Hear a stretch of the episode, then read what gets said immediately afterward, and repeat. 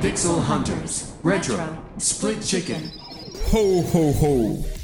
Olá a todos, sejam bem-vindos ao sexto episódio do Pixel Hunters, o único podcast do universo Split Chicken dedicado ao gaming.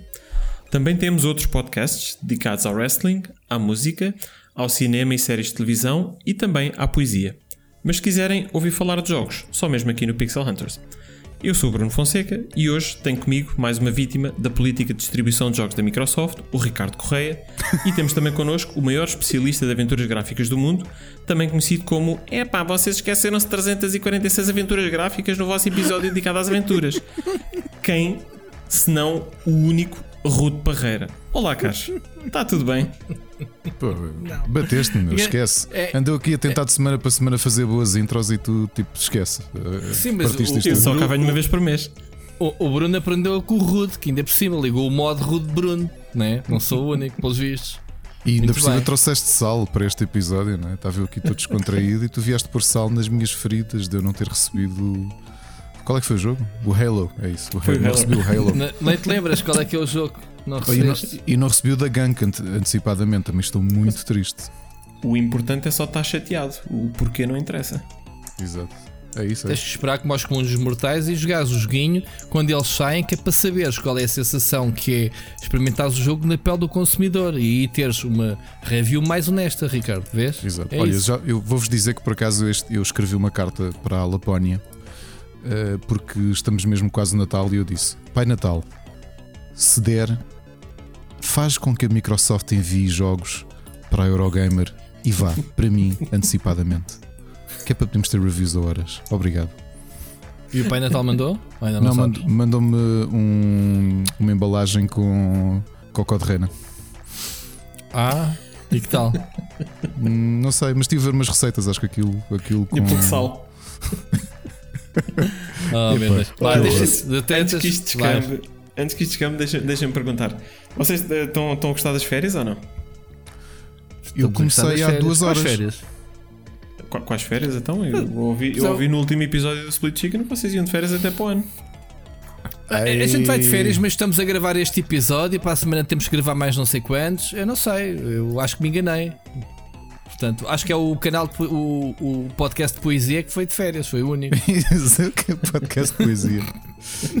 Portanto, mas olha, sei lá, vocês estão-se a esquecer de qualquer coisa. Hoje, hoje não somos só três. Não Bem é que que é. nós estamos, estamos na altura do Natal É e isso. parece que hoje o Ricardo nos trouxe uma prenda. Não é verdade, Ricardo? Sim, olha, por acaso eu achei estranho porque hum, bateram aqui à porta da, da, da DHL. Ah, era a tal embalagem do, do Pai Natal. Eu abri todo contente a pensar: ah, será uma carta a dizer que a Microsoft vai começar a enviar os jogos antecipadamente para, para o Eurogamer. E afinal, não, eram aquele, aqueles pequenos cocós de, de rena. Mas depois trouxeram uma caixa grande.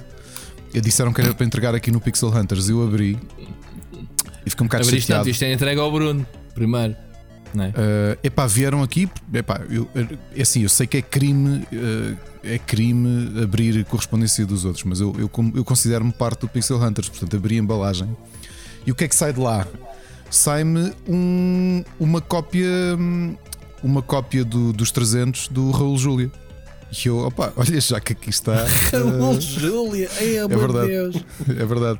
E eu, pá, já que aqui está, deixa cá trazê-lo para o Pixel Hunters. E, e pronto, eh, temos uma quarta pessoa para jantar hoje. Eh, É uma pessoa que. E agora vou mudar o tom de voz para, o, para cá do abismo. Eh, não, não vou nada.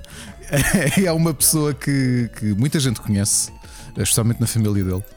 Hum, e não só. É o Miguel Tomar Nogueira. Eu há bocado estava a brincar dele ser um impersonator do Raul Júlia, mas, mas é muito parecido. O Miguel é o que aconteceria se o Raul Júlia fosse bonito. Miguel, gostaste desta? é?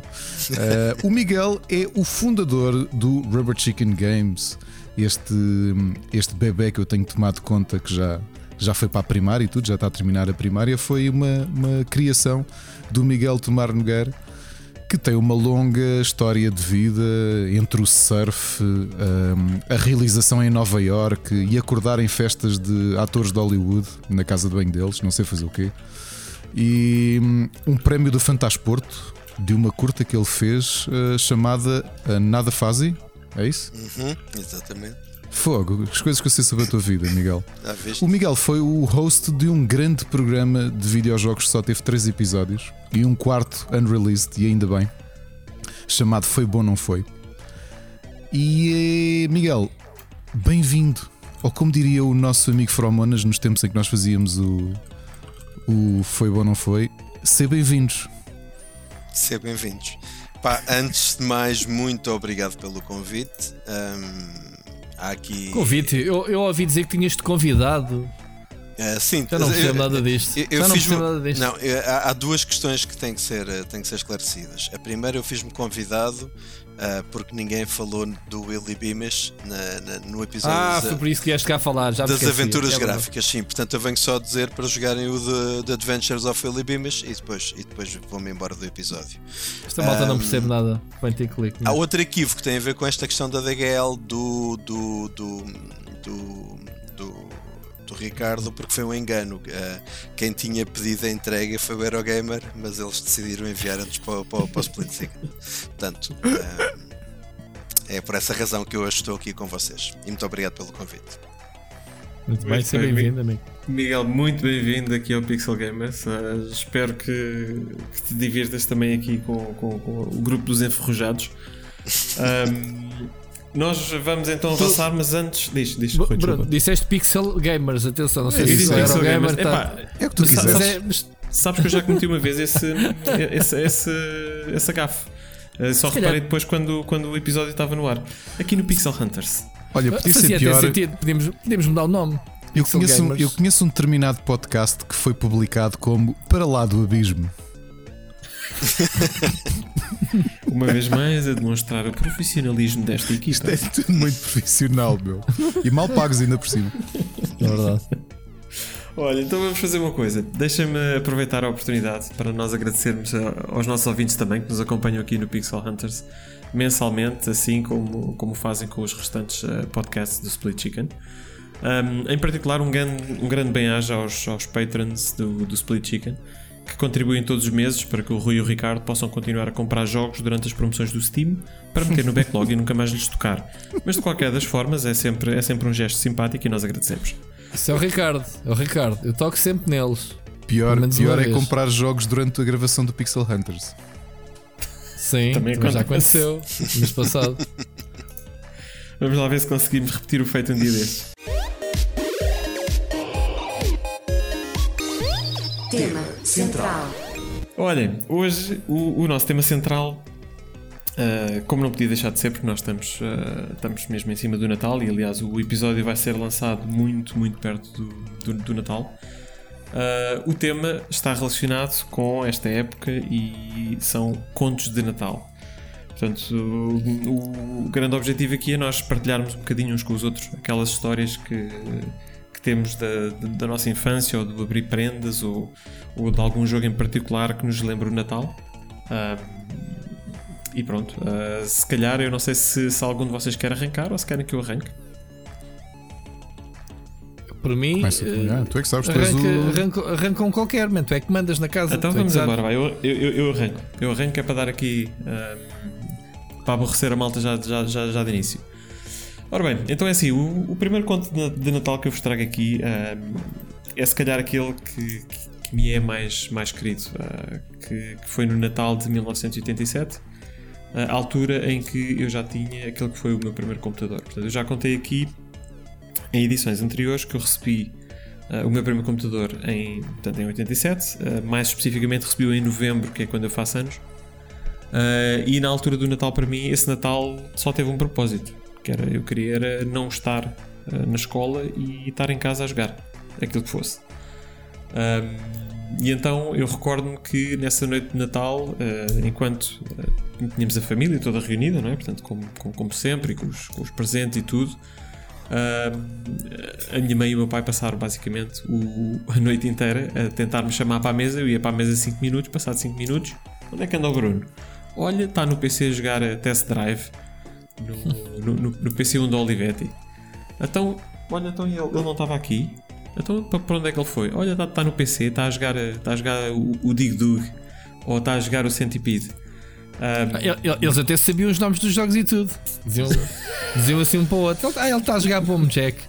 Eu não queria estar a bom. intervir na tua história, mas digo já, isso era uma coisa impensável na minha casa, porque eu, eu, eu tive uma educação muito rígida nesse aspecto. Estou à mesa e mais nada, e só me levanto depois de me deixarem levantar. Bem, Olha, se me passasse pela cabeça onde é que está o Ricardo está a jogar, eu acho que chegava lá e era capaz de levar a terceira. Não, e provavelmente iam-me bater pela terceira vez, que só, só me bateram duas vezes na minha vida. Eh, e, Vem e cá, vem cá ensinar à minha filha, porque ainda hoje, hoje ela não joga e eu chamo à mesa e ela não vem. Portanto, o, o, estar, o não ir para a mesa porque está a jogar, eu acho que é desculpa e, e acho que é daquelas coisas que, que se assumiram ao longo do tempo. Que é quando se chamam está a jogar, é mentira. A minha filha está a desenhar e eu chamo para a mesa, ela já vai e está ali meia hora. A gente já acabou de jantar e ela ainda não veio. Está Só uma é quase, como, é quase como teres a filha a dizer assim: pai, não posso, estou-me a drogar. E afinal não está só a estudar, só que tem vergonha de admitir. Exato. Exato. Só uma, só uma curiosidade: vocês abriam os presentes na noite de Natal ou na manhã do dia Na 25? noite. Sempre Na abrimos da noite. E ainda faço isso. E Porque a, minha, a- porque a minha família, lá está, isto de ser criado por um ateu, o meu avô, que eu segunda-feira vou dar um beijinho, ah, tem esta coisa curiosa de não existem cegonhas, ou seja, os humanos nascem porque existem relações sexuais, como, como muitos outros animais.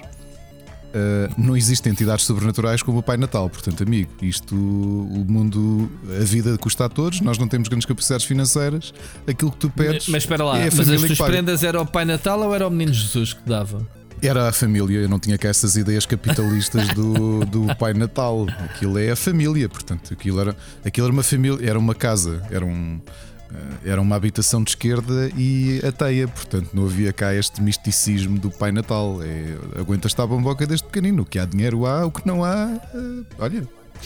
É, também fui um bocado criado assim. Eu não percebi mais uma infância arruinada. Segunda-feira vais dar um beijinho ao teu avô por ser ateu, é isso?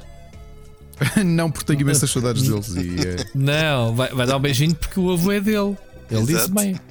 O meu avô é teu. É teu? Se é teu, vai lá dar. Estava-me a Bom. Bruno, continua a história. Já- não, não, não. a, a- a história era mesmo só isso e era, e era para dar aqui o mote para nós começarmos a, a conversa, portanto não, não, não, não tem muito mais eh, detalhe, era só para nós arrancarmos. Ahm, mas já agora, e pegando na, na, na questão do Miguel, nós, nó- eu já eu percebi que nós em Portugal temos três tradições diferentes de distribuição de prendas. Tens 24 imediatamente a seguir ao jantar, se terminares o jantar às 10, abres às 10. Tens 24, meia-noite, passagem para 25, portanto há malta que espera pela meia-noite. E tens aqueles que só abrem no dia 25.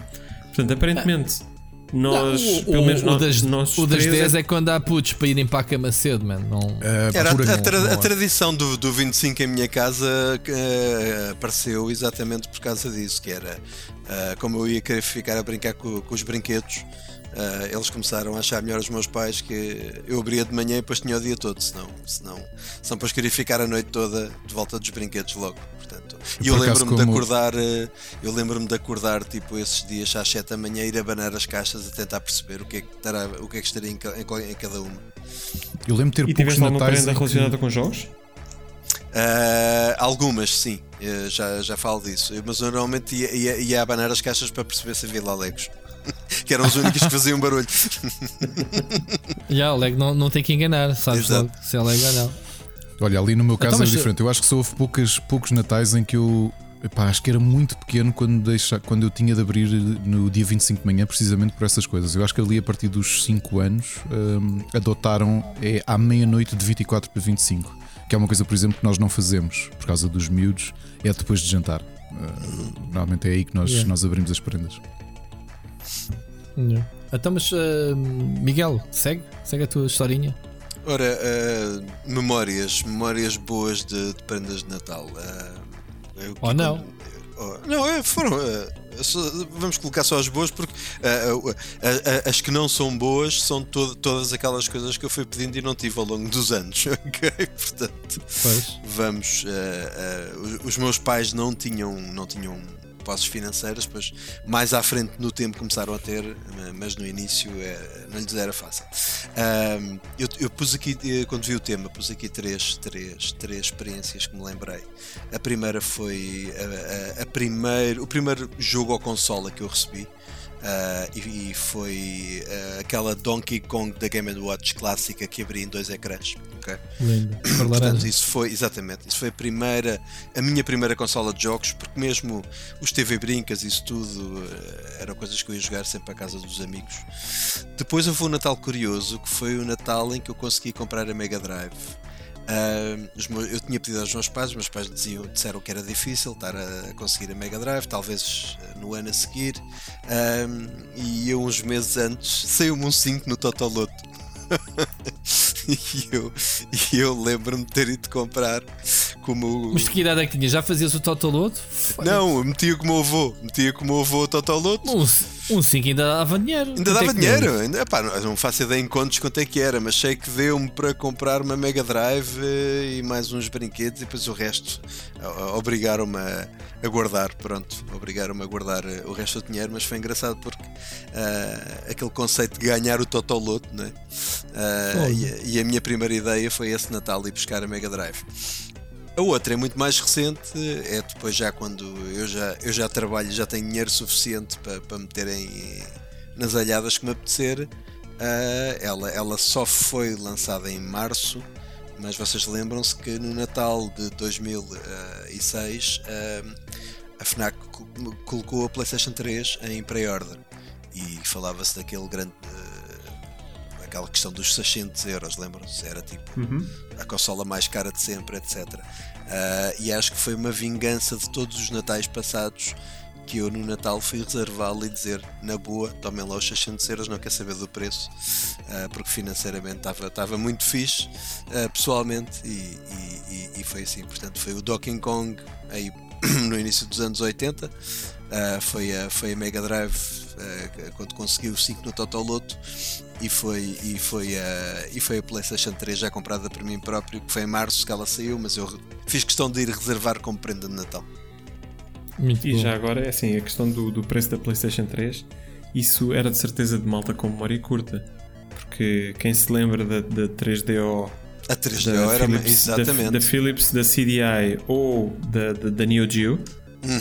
a AS, sim, sim, sim, todas elas custavam mais do que, do que a PlayStation 3 uh, eh, Exatamente. Na, eu, na, altura do lançamento. Sabes, Bruno, que eu lembro-me de namorar, eu, eu lembro-me namorar essas duas consolas. Eu lembro-me que a, a CD, o CD de Philips eu namorava nas Amoreiras. Uh, no centro comercial das Amoreiras havia lá uma loja que tinha o CD da Philips e que estava sempre a passar, acho que era o Dragon's Lair. Uh, e, e eu mas, namorava... mas vendiam para o público?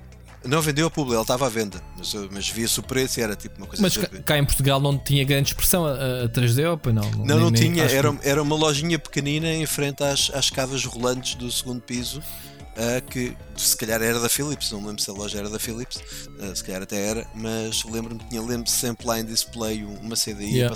a, a Isso acho que todas as lojas tinham, também via isso. Yeah. É. Não sei se foi a 3DO que, que o Calvin disse, acho que o, Cal, o Nelson Calvin que o pai lhe tinha trazido de, do estrangeiro uma consola eu acho que era essa, que a 3DO. Sabes que eu, sabes que eu via 3DO, uh, havia um, havia um, o Ricardo se calhar lembra-se desse sítio, havia, uh, havia um centro comercial na Avenida do Brasil, antigamente. Sim, uh, também tinha os jogos para, para aluguer. No Brasília. Exatamente, exatamente, no Brasília. E eles tiveram lá uma 3DO. Eu não lembro qual era o jogo que era assim incrível visualmente. Não sei se era um Panzer Dragon, se era uma coisa assim, qualquer coisa relacionada com isso.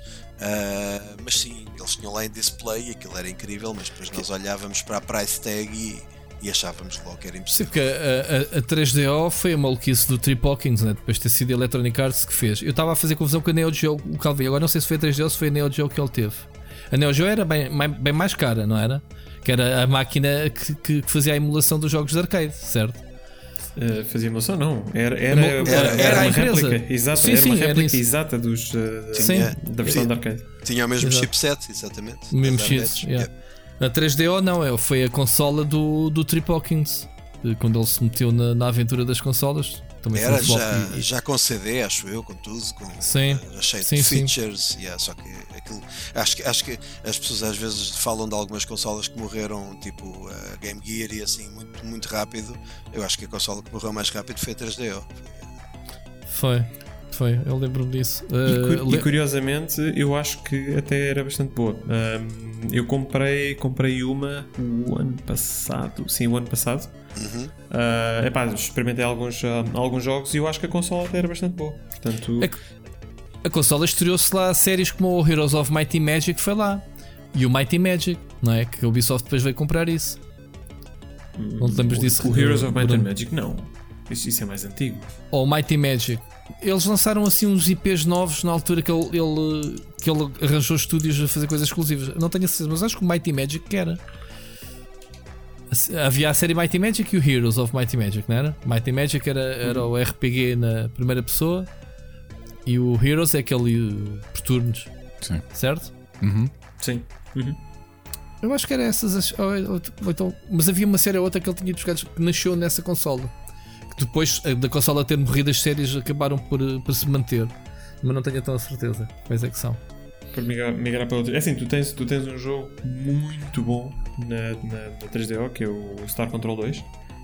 Ah, um, dia, um dia vamos trazer aqui com mais, com, com mais detalhe. Esse é um dos Ah, teus jogos favoritos. Eh, é, isso mas isso é meu- nas outras plataformas. Isso provavelmente é o meu jogo favorito de sempre. Olha, podes pedir à Toys for Bob em vez de estar a fazer Call of Duty que volta a fazer isso, não? Eles estão, eles estão a fazer. ahm, Estão a fazer o 3, né? Yeah. Estão, sim, estão a fazer. Quer dizer, o terceiro foi feito. Portanto, existe um Star Control 3 ah, que Mas- não foi feito mas- pela mesma equipa. Ok? Mas, mas financiado pela Activision? Financiado pela Activision, Hum, mas que não foi feito pela Toys for Bob.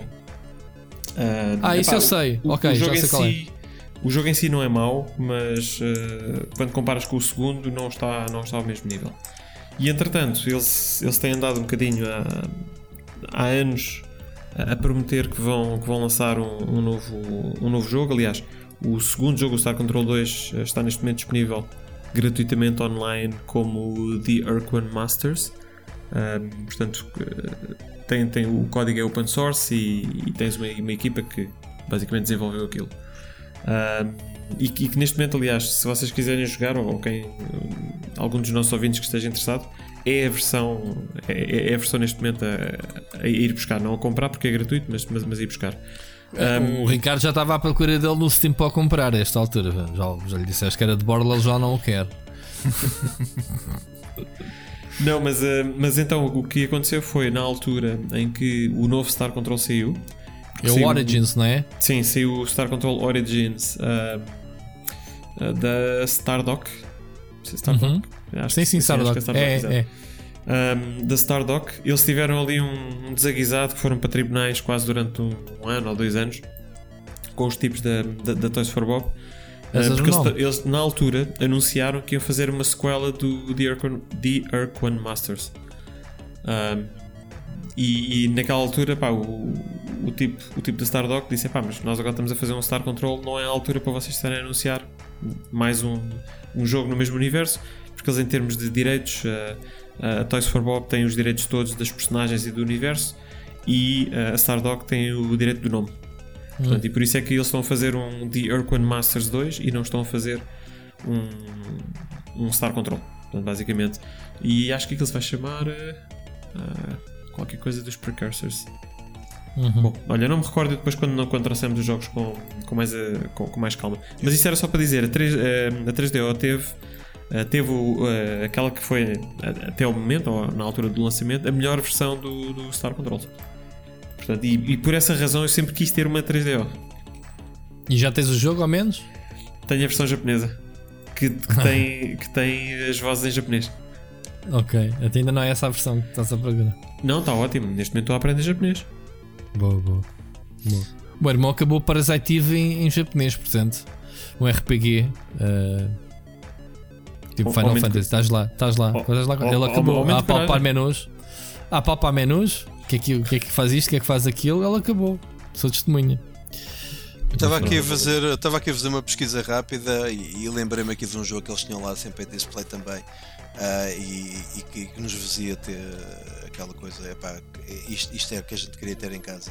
Ah, e agora ao ver, lembrei-me perfeitamente o, o The Need for Speed. O Ace.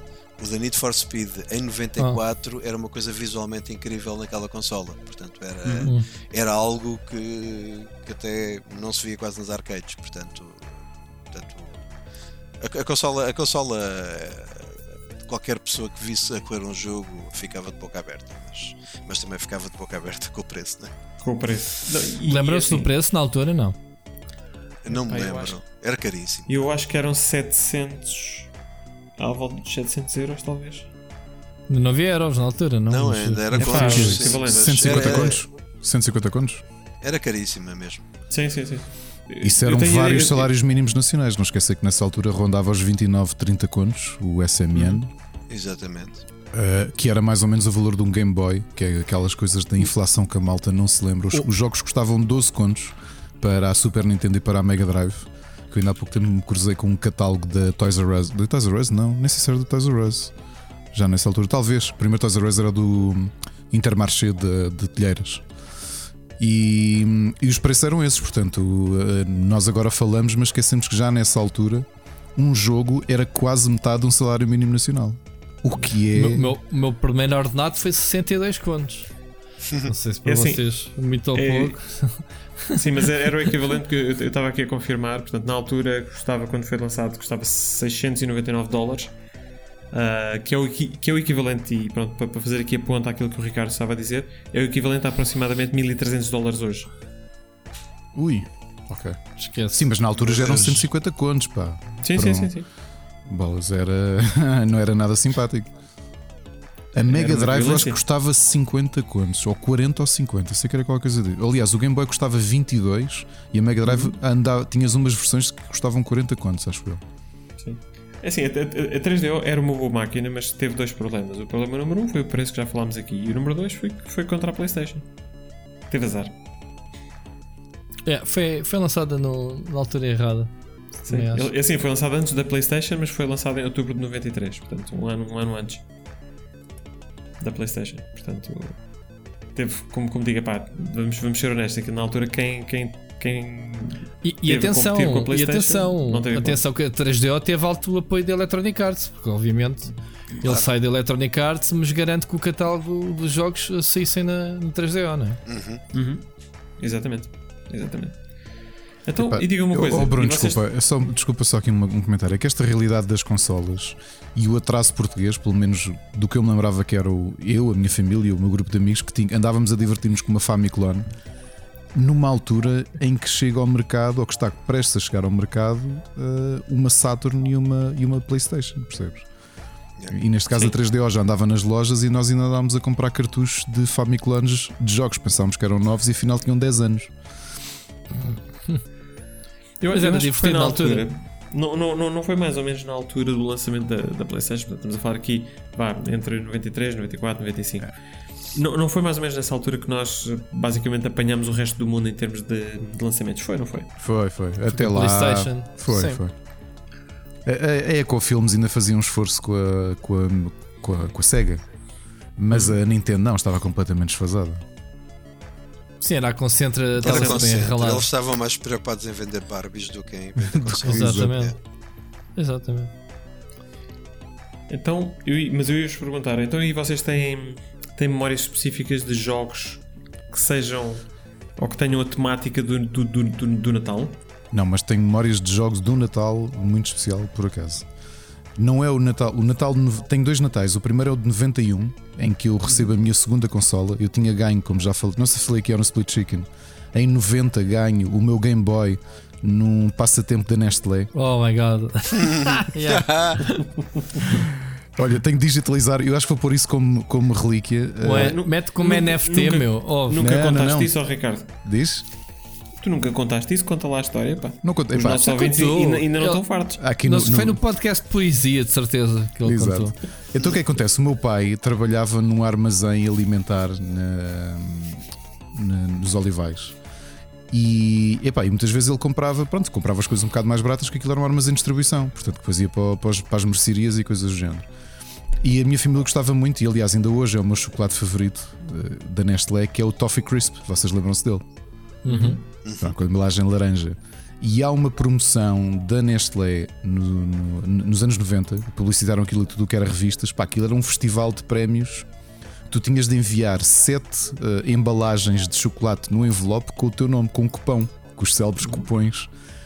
E então nós enviámos sete. Isto, isto parece quase uma cena um, Iron Maiden, mas enviámos sete envelopes com sete embalagens de Toffee Crisp e ganhámos o sétimo prémio, que na altura era um Game Boy, que tinha, tinha chegado ao mercado muito pouco tempo. E o que é que eu encontrei há, há um tempo aqui? Tenho aqui na gaveta e tenho que ver se digitalizo. A carta uh, de que a Nestlé me enviou a dizer: Olá, parabéns, não sei o quê, recebeste um Game Boy que custa 24 mil escudos, estás a perceber? Portanto, quando puderes, vem até aqui alfragido levantar isto. Uh, NFT, e 90. NFT já disse, mano.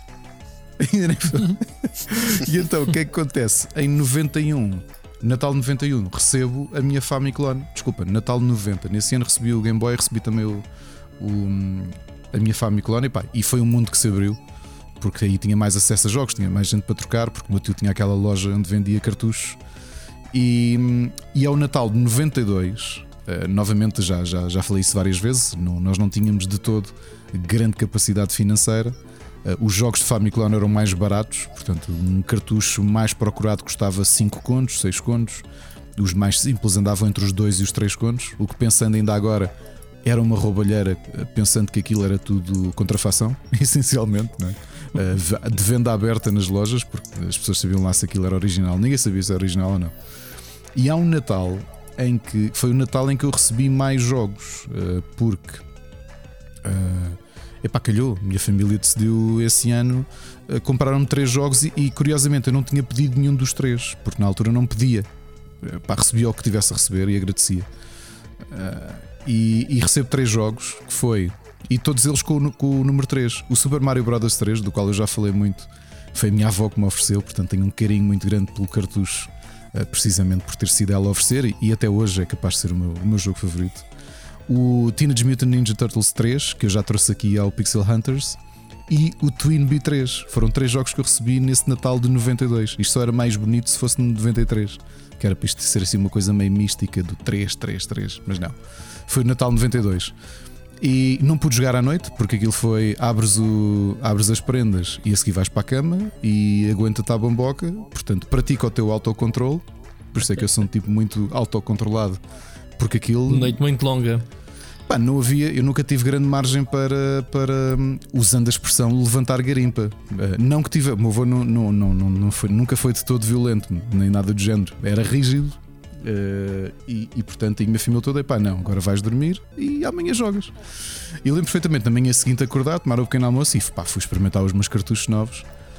E depois vem célebre frase, pá, que eu nunca me vou esquecer. Pá, isto, obviamente, as memórias depois têm outro impacto por serem pessoas pá, que nós gostamos muito e que infelizmente já perdemos. Um desses casos é a minha avó e a outra a minha tia, a minha tia bisavó, que passava sempre a véspera de Natal e o dia de Natal que eles moravam ali na Avenida Brasil, portanto, moravam pertíssimo da minha casa nos Olivais.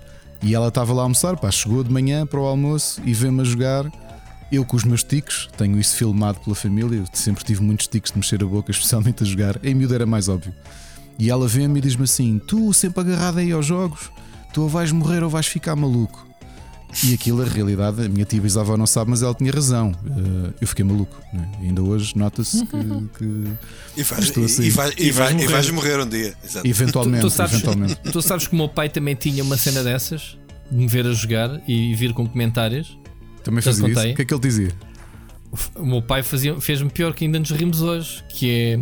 Ah, via-me via-me a jogar e muito chateado comigo, dizia: Estás sempre agarrado aos jogos e o caraças, há de ser mesmo isso que vai meter o comer na mesa. Deixa lá ter que vais ter um futuro lindo, vai sempre agarrado aos jogos. E olha, e, irónico, e foi é? o que aconteceu com o Jónico. Uh, agora, quando ele, quando ele via a jogar, já me perguntava se estava a trabalhar. Estás a trabalhar? Foi, e foi lindo aquele episódio e tu lhe compraste o Porsche e disseste assim: Olha, lembras-te daquelas bocas que me fossem os jogos? do YouTube, yeah, lembras Agora vens aqui gravar comigo. aqui gravar um react comigo a jogar um joguinho. E vou esperar uma pressão dar nas tuas nádegas. Posso só introduzir uma coisa aí sobre os pais e os jogos? Uh, o, meu, o, meu, pai tinha a mesma questão que, que vocês dizem, portanto, jogas demasiado e só faz-te mal à cabeça e, e devias estar a fazer outras coisas. Uh, e há um, umas férias de verão que eu levo a Mega Drive para o Algarve com eles de férias uh, e estou a jogar Super, Super Engone. E às tantas digo-lhe: Olha, experimenta aí. e ele começa a jogar Super Engone. Uh, e depois era a hora de irmos jantar fora. E eu acho que foi a maior discussão que eu já assisti entre a minha mãe e o meu pai até hoje. foi porque o meu pai não largava o Super agora e dizia só mais um bocadinho.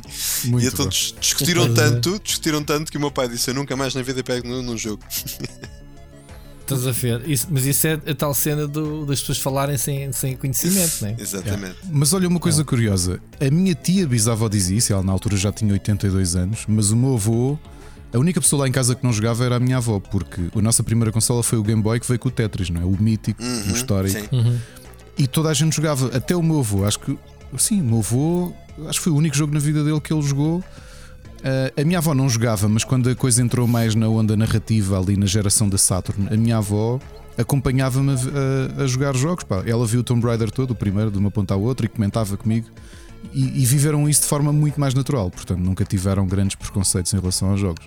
Exatamente. Portanto, e a minha família joga, aliás, as minhas tias jogam.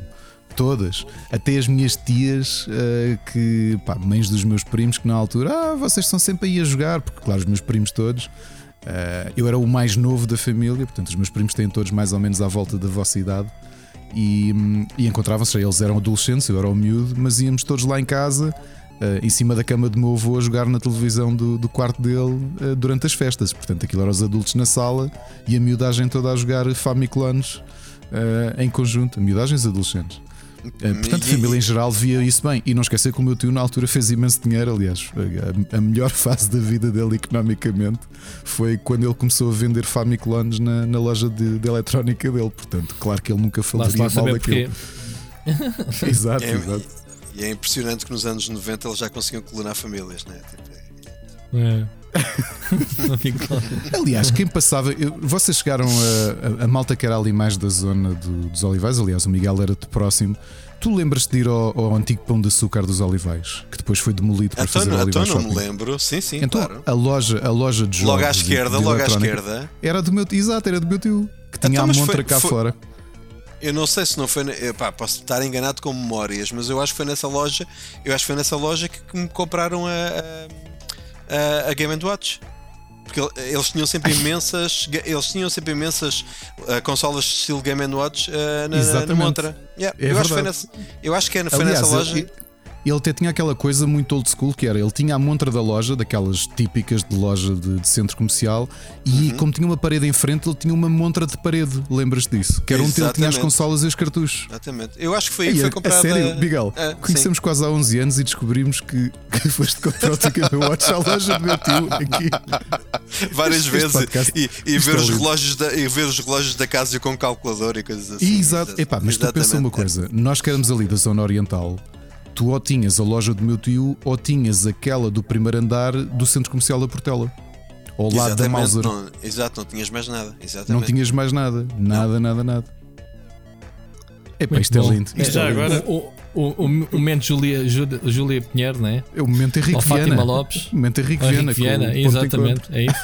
Ponto já, que estamos, já que estamos a falar na Game Watch, ah, portanto, em, particular nessa edição do, do, do Donkey Kong, que era aquele que tinha o, o ecrã duplo, Uhum. cor de laranja, vocês sabem quanto é que isso vale hoje em dia?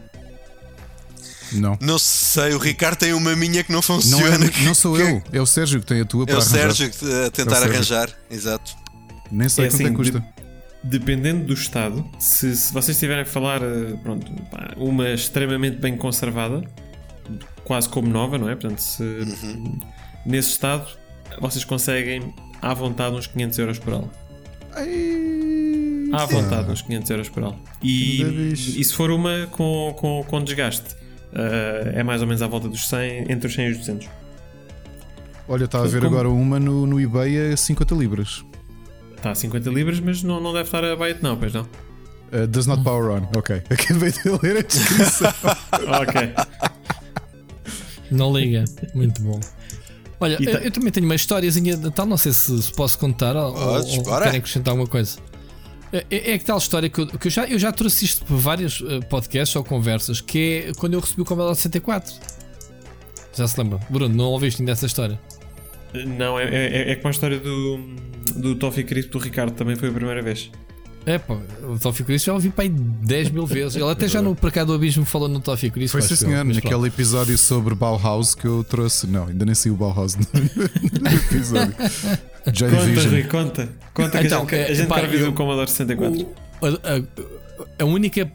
Pá, eu tenho andado a pensar. eu- para já, desde que eu ando nisto, já há 22 anos, do que raramente compro jogos, quanto mais no Natal, não é? A pessoa vai recebendo os jogos. Mas as minhas memórias antes, antes não me lembro assim de nada de especial de me oferecerem coisas de, de jogos no Natal. Quanto muito eu compro por pretexto ou whatever quando precisava de alguma coisa. Mas a única história que eu tenho então foi quando eu recebi o Commodore 64, exatamente no Natal. Não me lembro, ao contrário do Ricardo que tem a, a vida dele catalogada por anos e, e eventos, eu não consigo fazer esse exercício. Eu não sei que idade é que tinha quando recebi o, o, o Commodore 64, mas devia ter pá, 13 talvez anos, 12, 13 anos.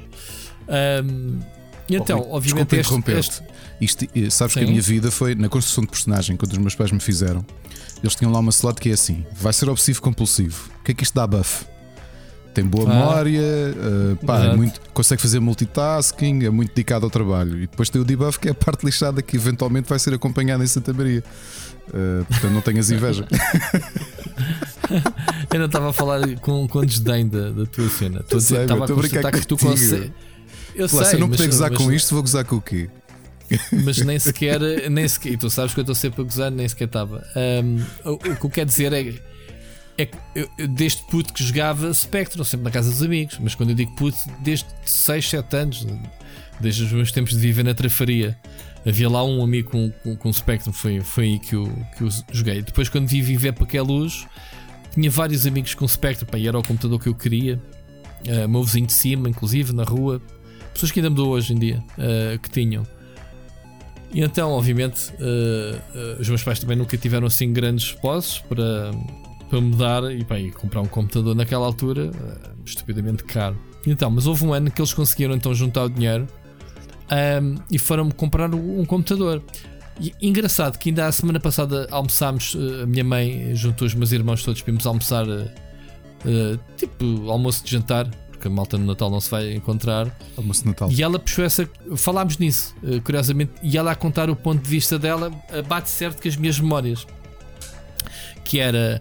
Eh, foram para comprar então o Spectrum, que era aquilo que eu queria, mas queríamos fazer esse preço, obviamente, e era o que o meu pai queria comprar na loja, que era o mais barato, mais, mais acessível. A minha mãe olhou para aquilo e disse assim: Eu não quero isso, estou pequenino. Viu como ela 64 e a palavra Commodore caiu-lhe bem. Commodore, ah não, vamos oferecer aqui um Commodore. E o gajo da loja, obviamente, dizer: Não, o Commodore é, realmente é um computador eh, muito superior ao, ao Spectrum. E era, não era? Era, era equivalente, mas superior.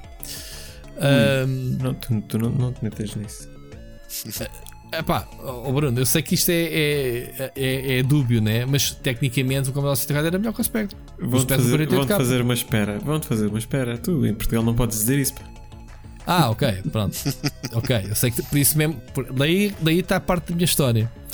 Ah, que- ah, e então, o Commodore era novidade na altura, Commodore 64. E não havia muitas lojas a vender realmente cá em Portugal, apesar do computador ter sido um sucesso muito grande a nível mundial, porque o, o Spectrum teve muita, ah, teve muita expressão no Reino Unido, não foi? E depois nos Estados Unidos, Bruno, lembras-te?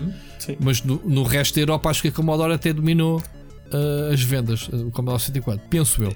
Não tenho a certeza agora. Sim, o, o, o Commodore 64 vendeu, vendeu mais em quase todo o mundo. Epá, tiveste alguns mercados, eh, nomeadamente eh, portanto, o Reino Unido, Portugal, Espanha, Polónia. Eh, eles tentaram no- nos Estados Unidos lançar como a- através da, da Timex, mas aquilo nunca, nunca Certo.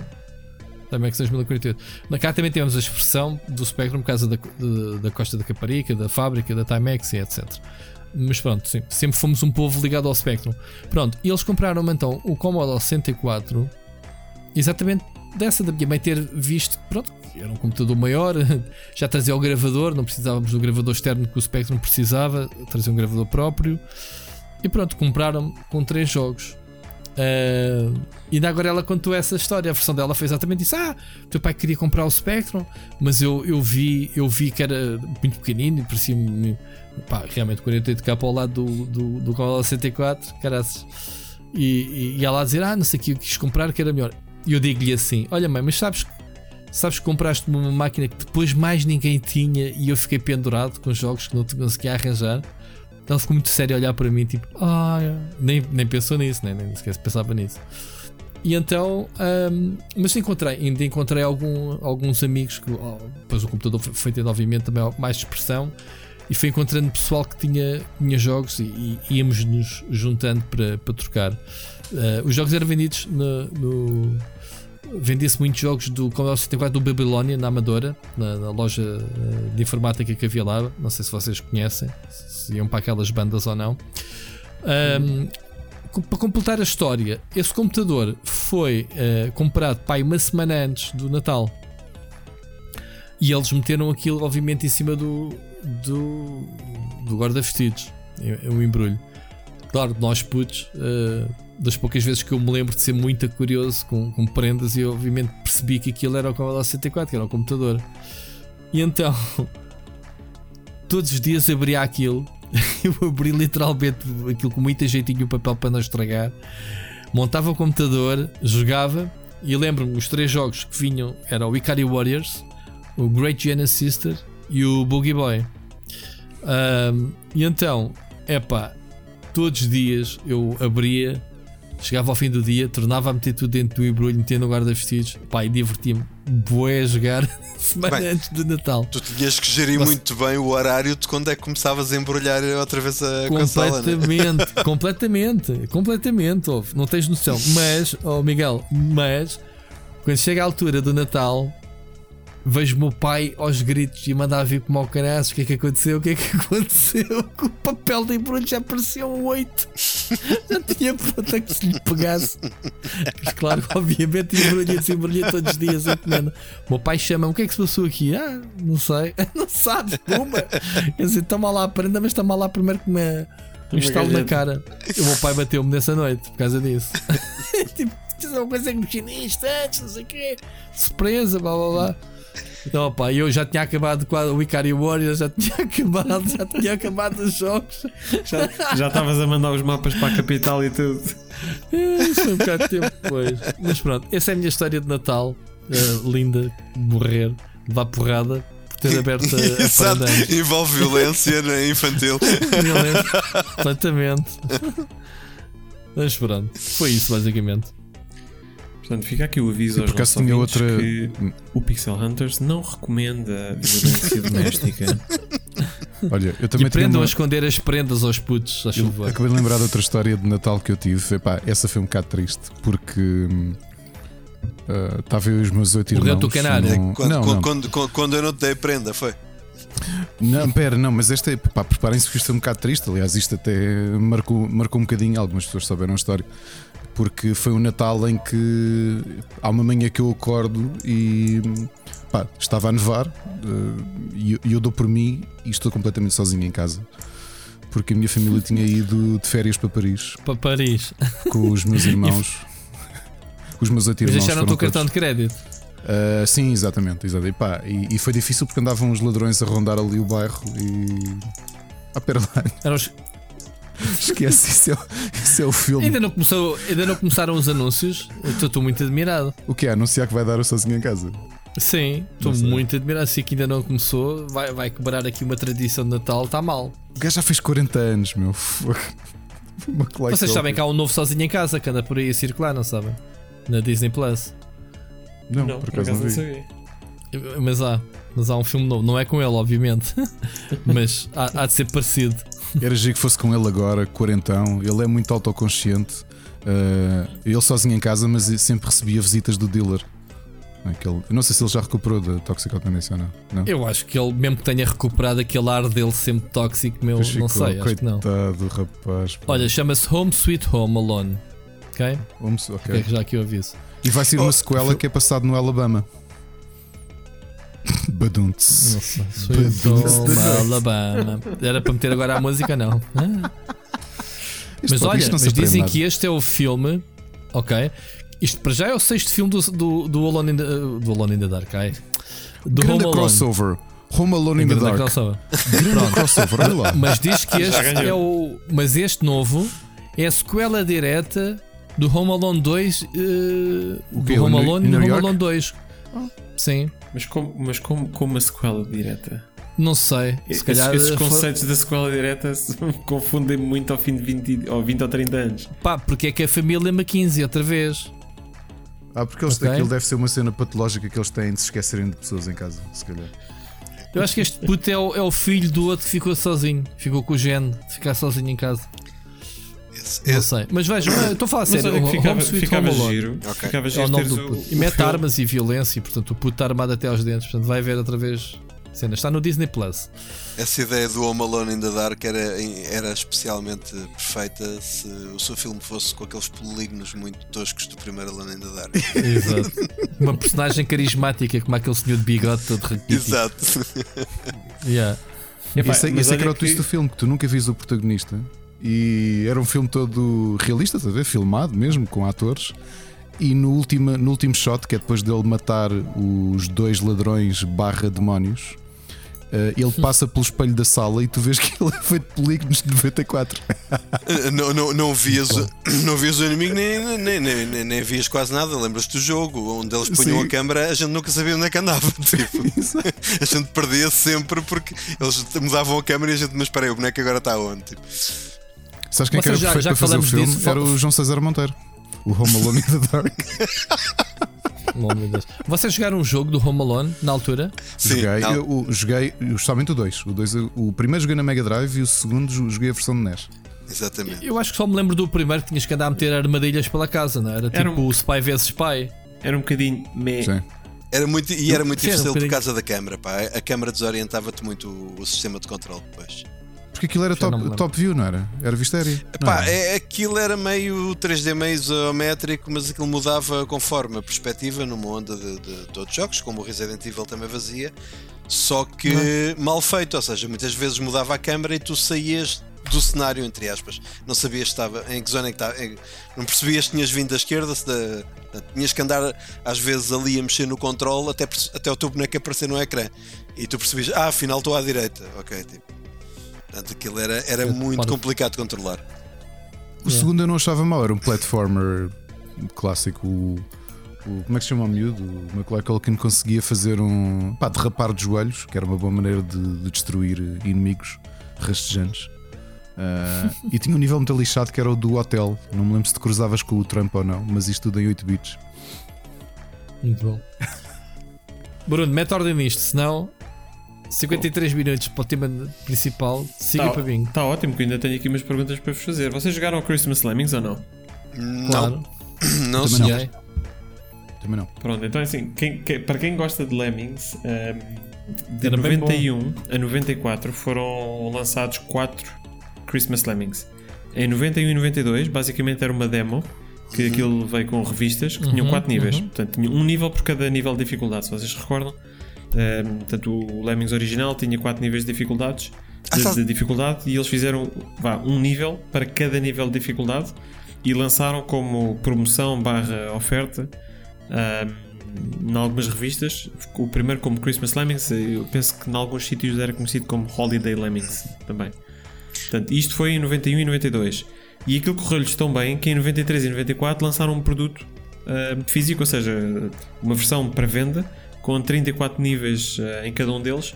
Ahm, e em todos estes, os Lemmings estavam vestidos, em vez de ter- terem o fato azul com o cabelo, com o cabelo verde, tinham um fato vermelho e um boné de, de Pai Natal. Yep. Bruno, eh, Bruno, mentite, eu joguei essa demo, só que quando tu disseste o nome eu percebi eh, Christmas Landings. E eu assim, Christmas Landings, não, não me lembro disso. Quando, quando, Era um jogo de depois quando, quando percebi que estavas a falar de Lemmings, eh, eu lembro- lembro-me dessa demo da revista. Não joguei os outros, mas a demo lembro perfeitamente, sim.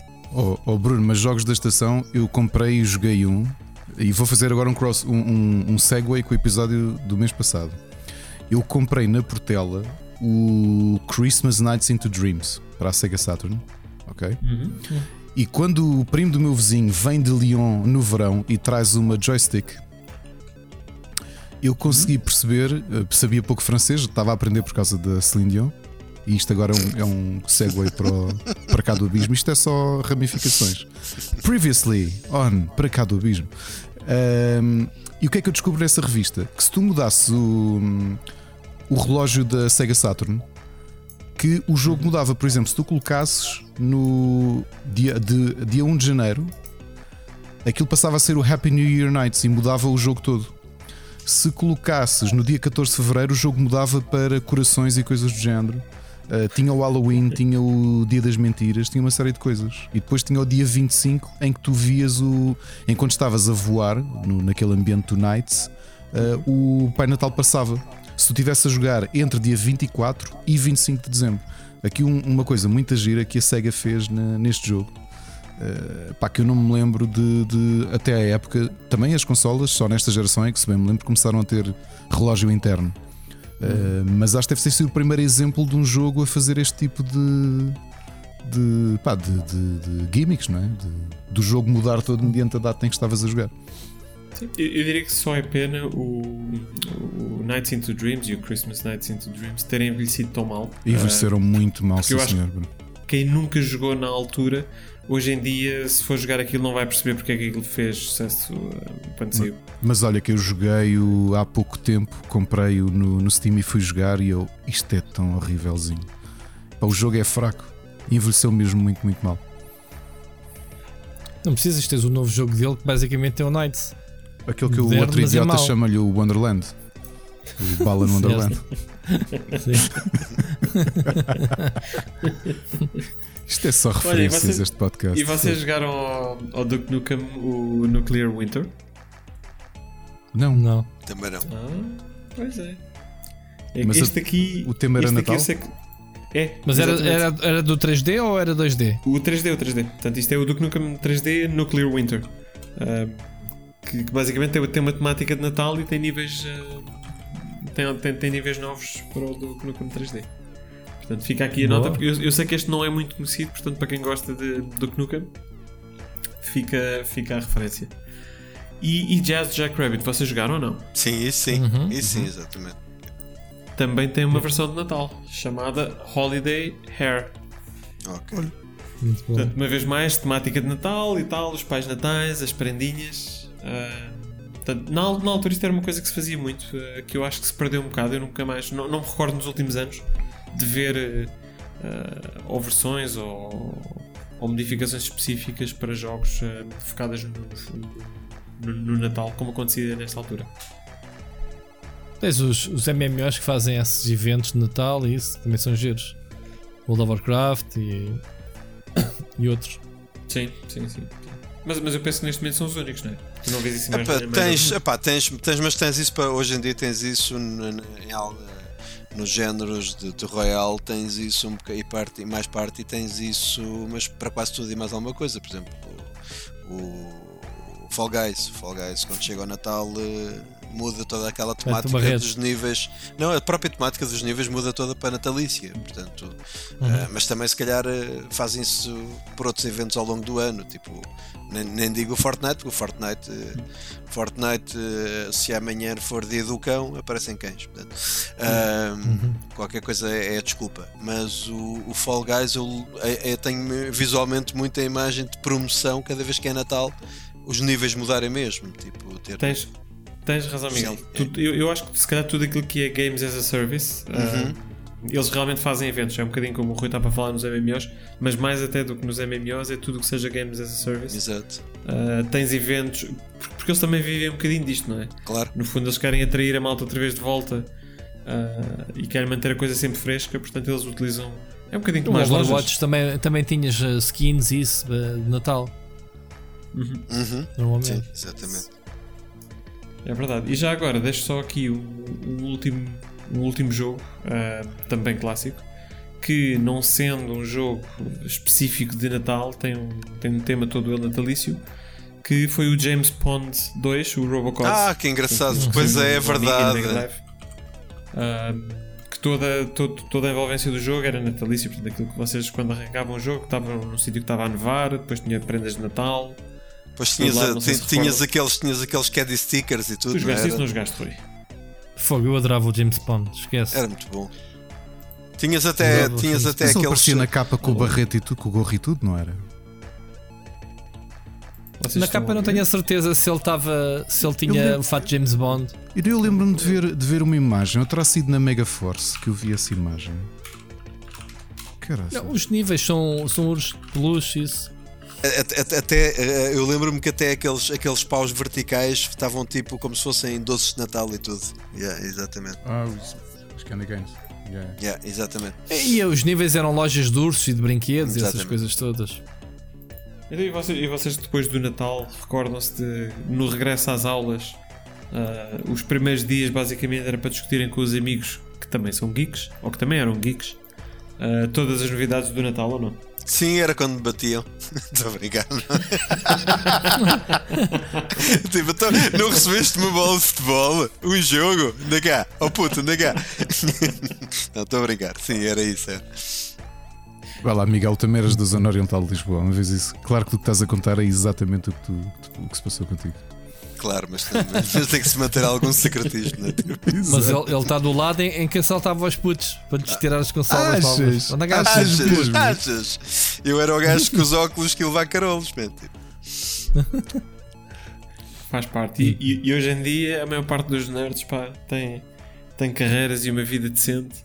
E os gandins, os, os que não se ficaram pelo caminho, não é? Por tomarem mais decisões na vida, andam a fazer. Estão presos. A fazer... Exato, estão presos e. Mas pronto. Olha, diga uma coisa, tem aí mais alguma história que queiram contar ou avançamos, eh, avançamos É avançar. Para, o- Eu para o posso- próximo tema? Por mim avançamos, sim. Vamos já ok. avançar. Então vamos avançar aqui para o, para o primeiro som da nostalgia, portanto, um- uma música escolhida por mim. Uh, vamos ouvir e depois já, já comentamos. Som da nostalgia.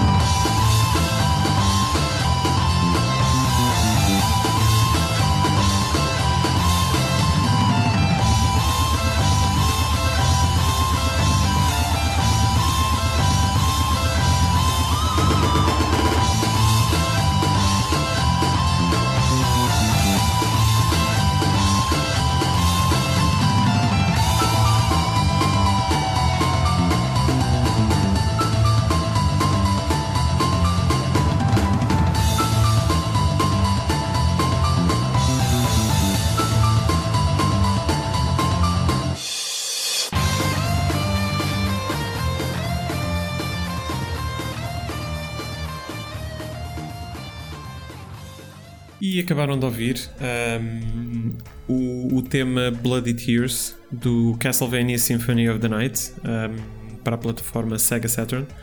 Um, esta música foi originalmente composta para o Castlevania 2, para o Simon's Quest, pelo, pelo Kenichi Matsubara. e esta versão específica da, da Sega Saturn tem, tem arranjos de, de, três uh, compositores: o T. Orsono, J. Karashima e Kaoru Okada. Um, e como puderam ouvir, uh, é uma música com muita, muita, muita energia. Um, na minha opinião, talvez a melhor música de, de, de, de todos os Castlevanias. E isto, para quem conhece a série, sabe que é dizer muito, porque a, a banda sonora de, da maior parte dos Castlevanias é, é francamente fantástica. Um, e este tema em particular tem uma guitarrada muito, muito interessante, poderosa. Um, e que e, uma vez mais portanto, que, nos, que nos transporta uh, para o mundo do, em, em, particular do Symphony of the Night um, que é também um jogo de referência da, da Playstation 1 eu não sei, Carlos, se vocês já conheciam, eu presumo que sim. Claro. Uhum. Mas oh, este jogo saiu também na PlayStation 2, se não um, me engano. PlayStation 1. Hum. Ou PlayStation 1. Me lembro sim. de meu irmão ter isto. Yeah. A versão, a versão de a versão de PlayStation Acho que foi provavelmente foi, é a melhor. Foi, é a melhor, é, era, era essa, essa ideia que, que, eu, que eu sempre ouvi falar neste, neste jogo. Este jogo depois teve um remake, não foi este jogo que teve um remake para, para, para a Xbox 360 foi. Com, Aliás, com aquela versão multiplayer do jogo, não é? Não foi Aliás, este, não? Não, não. Um, isso é um outro Castlevania, mas a versão da Xbox 360, que foi uma versão emulada, basicamente, mas que era a versão da, da, da PlayStation 1, foi aí que eu joguei. Portanto, ou seja, eu não joguei originalmente na PlayStation 1, mas sim a versão okay. da Xbox 360. E curiosamente a versão okay. que estava no XBLA era da PlayStation. Ainda hoje é um jogão. Desculpa, Ricardo. A versão que estava no XBLA. Lembra-se que quando, quando estamos a falar de Castlevanias, uh, estamos a falar efetivamente de. dos. dos uh, desculpem, quando estamos a falar uh, de Metroidvania, estamos a falar de Metroid e Castlevania, em particular o primeiro que, que trouxe o conceito, os conceitos que nós associamos aos Metroidvanias, foi exatamente o, o Symphony of the Night. Muito bom. Olha, Muito nós estamos aqui a dizer, sim, eh, duas coisas. A primeira é que a versão que está no XBLA é, é a versão original de PlayStation, tal e qual como o Bruno estava a dizer.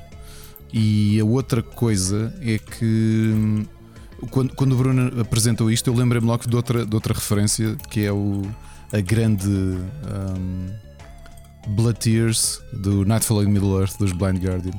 Também uma grande música. Pronto. Mas é a mesma música ou é não, é parecida? Não, não, não, nem sequer é parecida, porque a outra é a história do Silmarillion. Ah, ok. Do, do Tolkien. Uh, muito bom. Grande música esta, Bruno. Epá, eu, eu adoro a música e, e, honestamente está na minha, está na minha playlist de, de bandas sonoras de, de, de videojogos. Um, e também tem uma, uma versão muito interessante no Videogames Live. Portanto, se vocês ouvirem os álbuns do Videogames Live, tem, tens esta faixa lá interpretada portanto, pela, Uh, eu, eu, penso que é interpretado diretamente até pelo, pelo próprio Tommy Talarico, que é ele que toca a guitarra nesta, nesta faixa, se não estou em erro. Hum, Tommy Talarico toca, toca todas? No... Vocês foram, viram, viram o espetáculo em Portugal? Vi, vi, o primeiro todos, sim. Primeiro no, no Campo Pequeno, foi? Sim, sim, sim. Exato. Aliás, eu, eu fiz a cobertura disso para o PT Gamers. Que engraçado. Eu só fui ver. Fizeste a cobertura, mas eu fui só ver tu foste curtir e mandaste-me trabalhar. Claro, então. Isto não é nada como ser chefe. Olha, vamos calhar então avançar aqui para as nossas memórias do baú.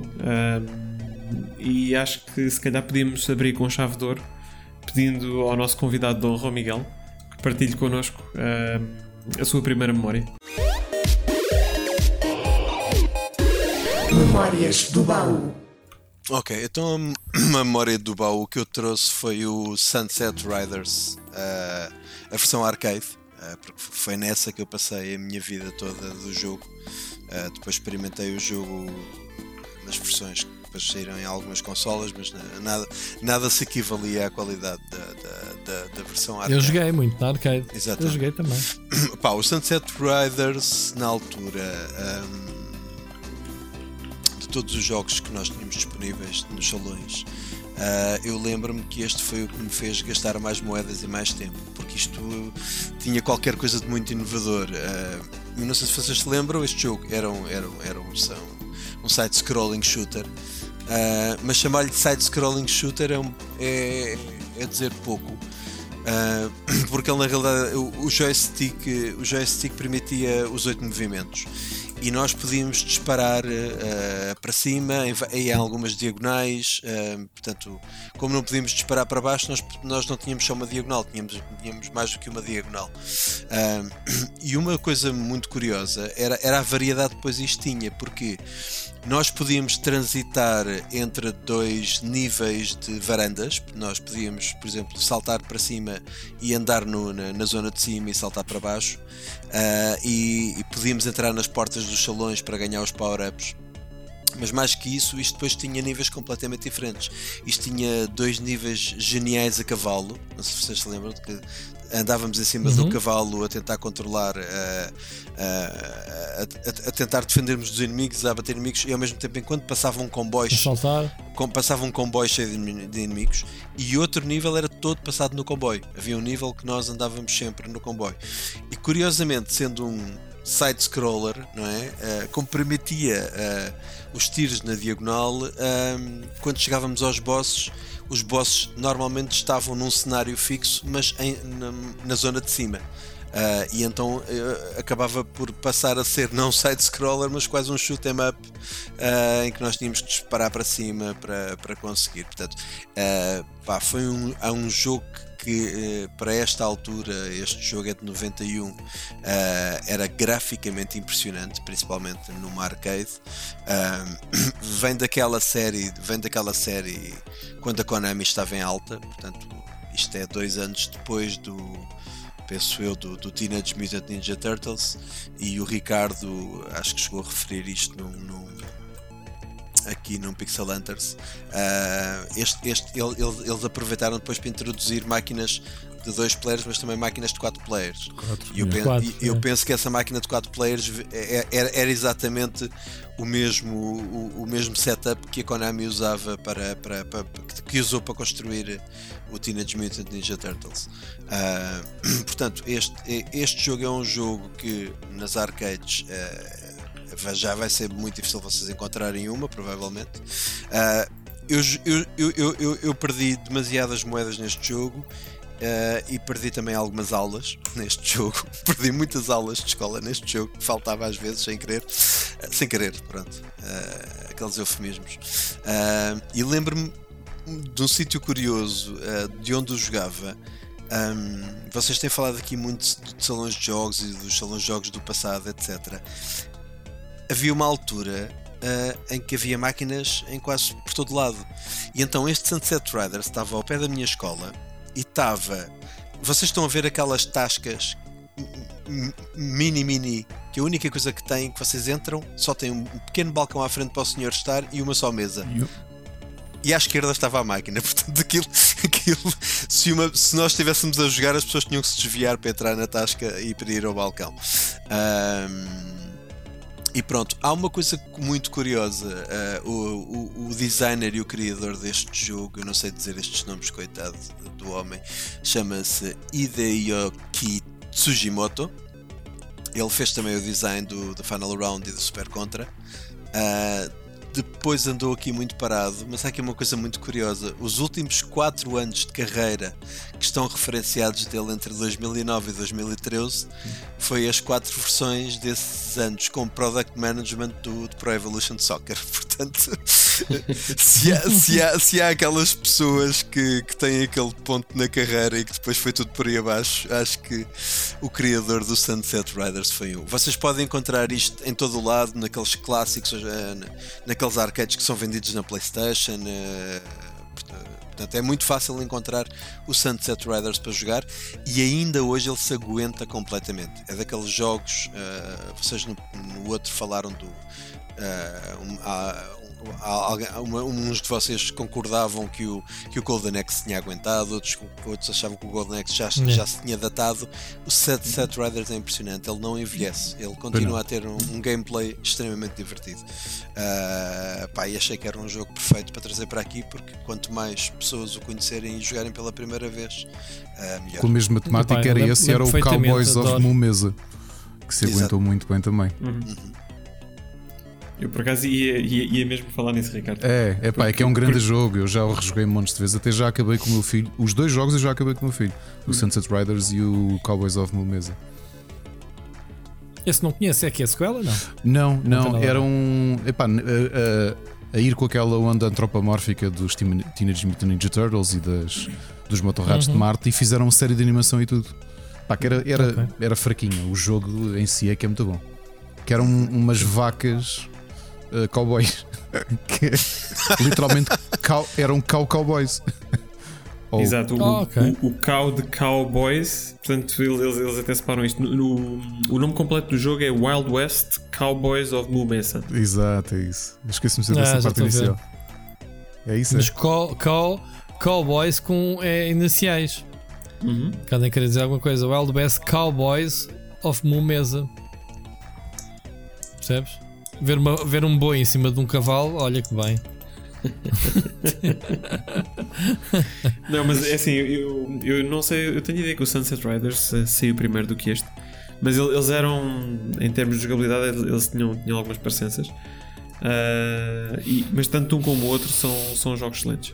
E Eu acho que isto faz parte daquela, não sei, eu não me lembro se, se- de quem era esse, mas isto faz parte daquela aqueles 3 a 4 anos de ouro da Konami neste estilo de jogos, não era? Tipo que os Simpsons eram da Konami. Simpsons, não me lembro se era Konami ou Ocean. Eu acho que era bacana disso. Simpsons. Houve ali uma série de altu houve ali uma, uma altura de side-scrollers eh, e shoot 'em ups side-scrolling eh, pá, em que- E tiveste a Capcom também Konami, e a Sega é da Konami. é, é, é, Konami, É da Konami? Konami, É, nessa, é da Konami. Konami nessa altura só lançava clássicos para as arcades, pá, que- jogos que ficam para a vida.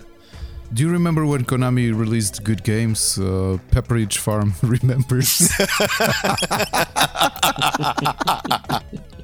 olha, olha, meus caros, o, o, o Wild West Cowboys of Mumesa também é da, da Konami. Também da Konami, Uhum. pronto, era, era, era esta altura, isto deve ter sido ali uns 3, 4 anos em que eles. eh, se calhar Aliás, até. Se calhar está aqui só um. Konami. O, o Moonwalker da, já agora da, da arcade também é deles?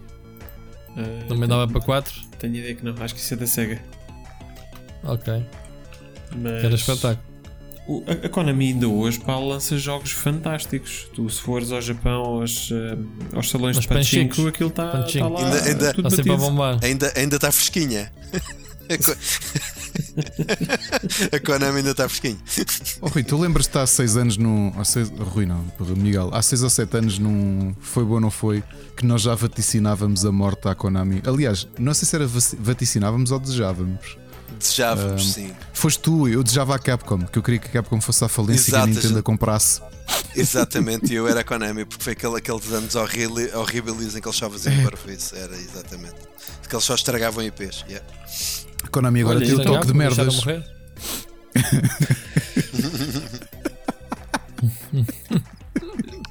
Tá E já que falamos isto, da Konami, porque parece, parece que a Konami agora até está na moda aqui no, no, no, no Pixel Hunters. Ricardo, eu acho que a tua memória também tem a ver com, com o jogo de Konami, não é? Pois é. Olha, eu, eu, eu tentei fazer ligação, até porque isto é uma série que eu já referi algumas vezes ao Rui, sei que ele não. Pá, que se calhar não é tão conhecido no Ocidente como eu esperava. Ah, Não faz Twin Beat pouco a pouco. o Twin Bee 3, o Poco Poco Daimo, foi o, acho que foi o último Twin Bee. Para quem não conhece a série Twin Bee, era uma série que, epá, que eu acho que foi até bastante famosa, especialmente no Japão, de vertical shoot 'em ups, em que nós controlamos dois. eh, Tu, tu Epá, sabes que eu nunca são- jogava uh, Super Nintendo ou Famicom na vida? epá, Nunca joguei? Pois, mas isto, isto são jogos de arcada que depois foram saindo para, Ok. Para NES e afins. Mas o Twin Bee, tu- aquilo são duas naves eh, antropomórficas, eh, pá, um bocado estranhas, e, e era daquele tempo dos vertical shooters em que tu tinhas um botão que disparavas não é? Uh, no teu plano, portanto, disparavas os, os projéteis e depois tinhas um botão, um segundo botão que te permitia atirar bombas para o, para o chão, porque tu estavas Havia a voar. montes de jogos assim. Pronto. Sim. O que é que este Twin Bee tinha? É aquela loucura japonesa, porque para isto tu, olhas para um jogo deste, tu olhavas para um, para um Gradius também da, da Konami, ou vias o, o, o epá, sei lá, aqueles o, o, os Xevious ou Xevious da, da Namco e vias esses jogos todos e aquilo era sci-fi. Portanto, os monstros podiam ser coisas meio do Alien ou o que quer que seja. O Twin Bee era simplesmente freak. E eu Os gostava bonequinhos. dessa, dessa fricalhada. E pá, não era só os bonequinhos, por exemplo, o Twin Bee 3, que é de. hum, deixa eu ver aqui a minha cábula, é de 89 da, da, da Konami. Epá, os boss fights eram coisas que eu me lembro que era tudo muito estranho. A primeira boss fight, pá, tu, sei lá, passas por não sei quantos inimigos até chegares ao boss. Típico shoot 'em up, vertical shoot 'em up. E os bosses, por exemplo, o primeiro parecia um bebê cantor de jazz que tu. Estou neste momento a vê-lo que se divide em não sei quantos é, ou seja, depois de dares muito dano, ele subdivide-se em quatro, eh, muito rápidos no ecrã e assim sucessivamente. E depois em mais. É, Yeah. eh, o segundo boss era uma cantora também de jazz, parecia a Nina Simone, mas em versão peixe. Isto, estar a descrever assim é esquisito, acompanhada de dois peixes também ao lado dela. Isto era tudo muito estranho, só que Twin Bee nunca me saiu da, da memória precisamente por dentro daquele maralhal de vertical shooters todos sci-fi, que aquilo era sempre uma nave e, e quase que faz, faz um blend na tua, na tua memória, os que são menos, os menos conhecidos, não é? de repente já estás isto era que jogo é que era aquele de, de- de naves. Este é impossível não esquecer porque aquilo é tudo completamente freak. E epá, ainda hoje adoro, adoro a, a série Twin Bee. Foi mais uma daquelas séries que a, que a, a Konami deixou cair. Portanto, eh, ainda tiveram. Há uma versão, um jogo que eu nunca joguei, porque também a maior parte dos Twin Bees são, são exclusivos do, do, do Japão, que é a versão que fizeram de RPG. eh, naquela altura da PlayStation 1 em que a Square, a Squaresoft teve tanto sucesso com o Final Fantasy VII de repente saíam pasadas de, de, de RPGs.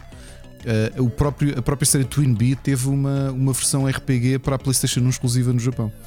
Eh, mas pronto, mas este Twin Bee 13 eu joguei há pouco tempo, eu acho que ele se aguenta ainda no, no tempo.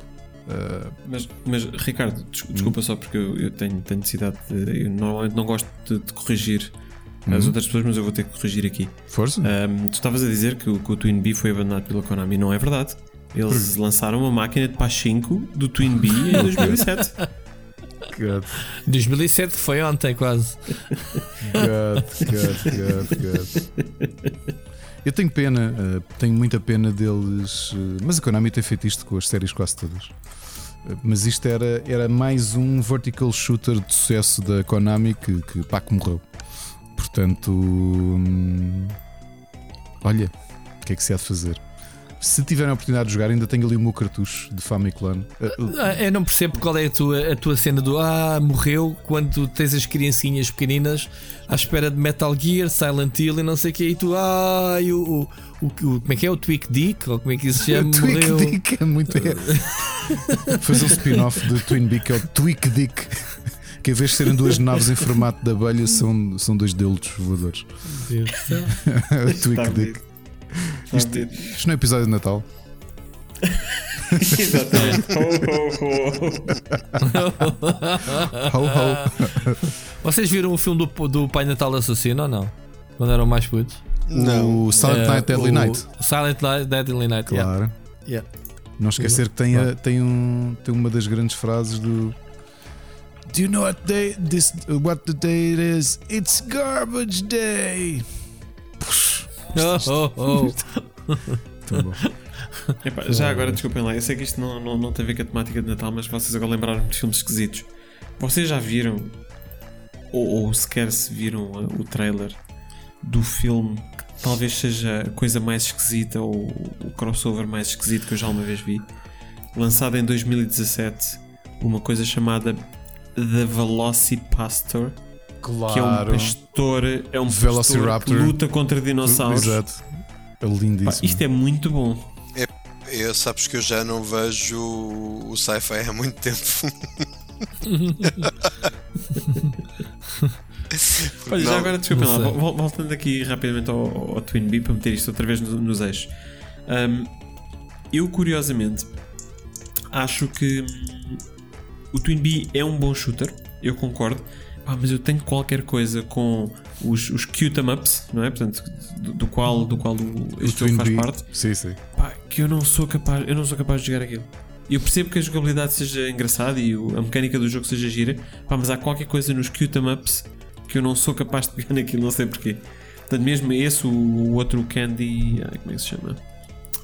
É Ainda que agora este, saiu um novo, pá. este, este tinha aquelas coisas. Oh, Bruno, este, este podcast é espetacular porque eu, eu já aprendi várias coisas neste episódio. Eu nunca tinha ouvido a expressão cute em up.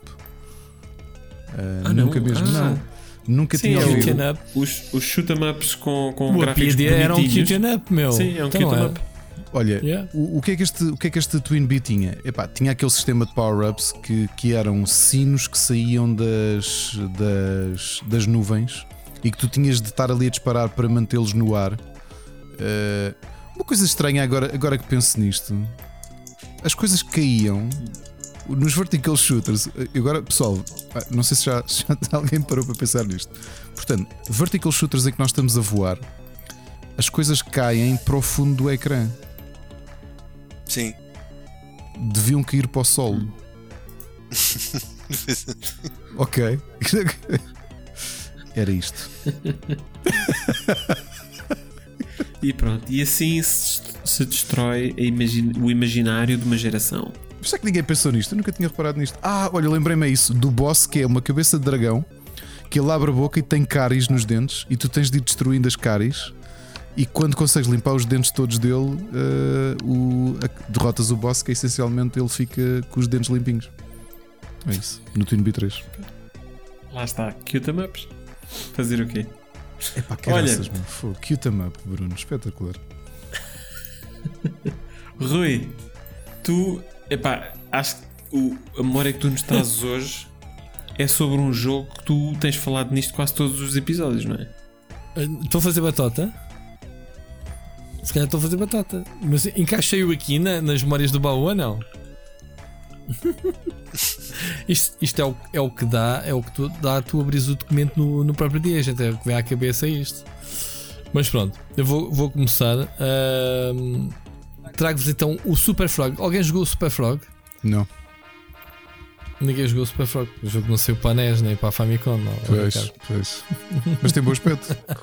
Faz lembrar aqueles, aqueles. Isto são o quê? Aqueles platformers de 16 bits, não é? Que Tem muito bom aspecto. Sim, isto é da, da, da Team 17 quando Yeah. a Team 17 fazia jogos. Portanto, e isto é basicamente a história de uma de uma princesa que beijou um príncipe e transformou-se num sapo. O que é que é?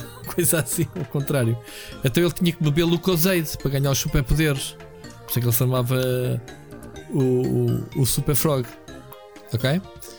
Pá, e era um jogo de plataformas uh, side-scrolling normal, pá, não tem nada, não inventou a roda, mas eh, o facto de poderes eh, ir premindo o botão de salto para fazeres o, o embaldezinho da, da, da, da capa para poderes planar, tinha ali níveis que jogava com essa mecânica em que tu tinhas que saltar de um lado para o outro assim à distância, usando essa técnica de saltares e planares. Que era uma cena básica, tipo num Amiga só tinhas um botão, não tinhas um botão para planar, percebes? Então usavas o gimmick do salto, eh, se fosses carregando várias vezes, o gajo ficava a, planar no ar, era muito, muito giro. Um, e lá está, estou sempre a contar esta história, mas era, era o único jogo que a Mónica jogava uh, quando, quando ia à minha casa, uh, roubava-me o computador para jogar Super Frog.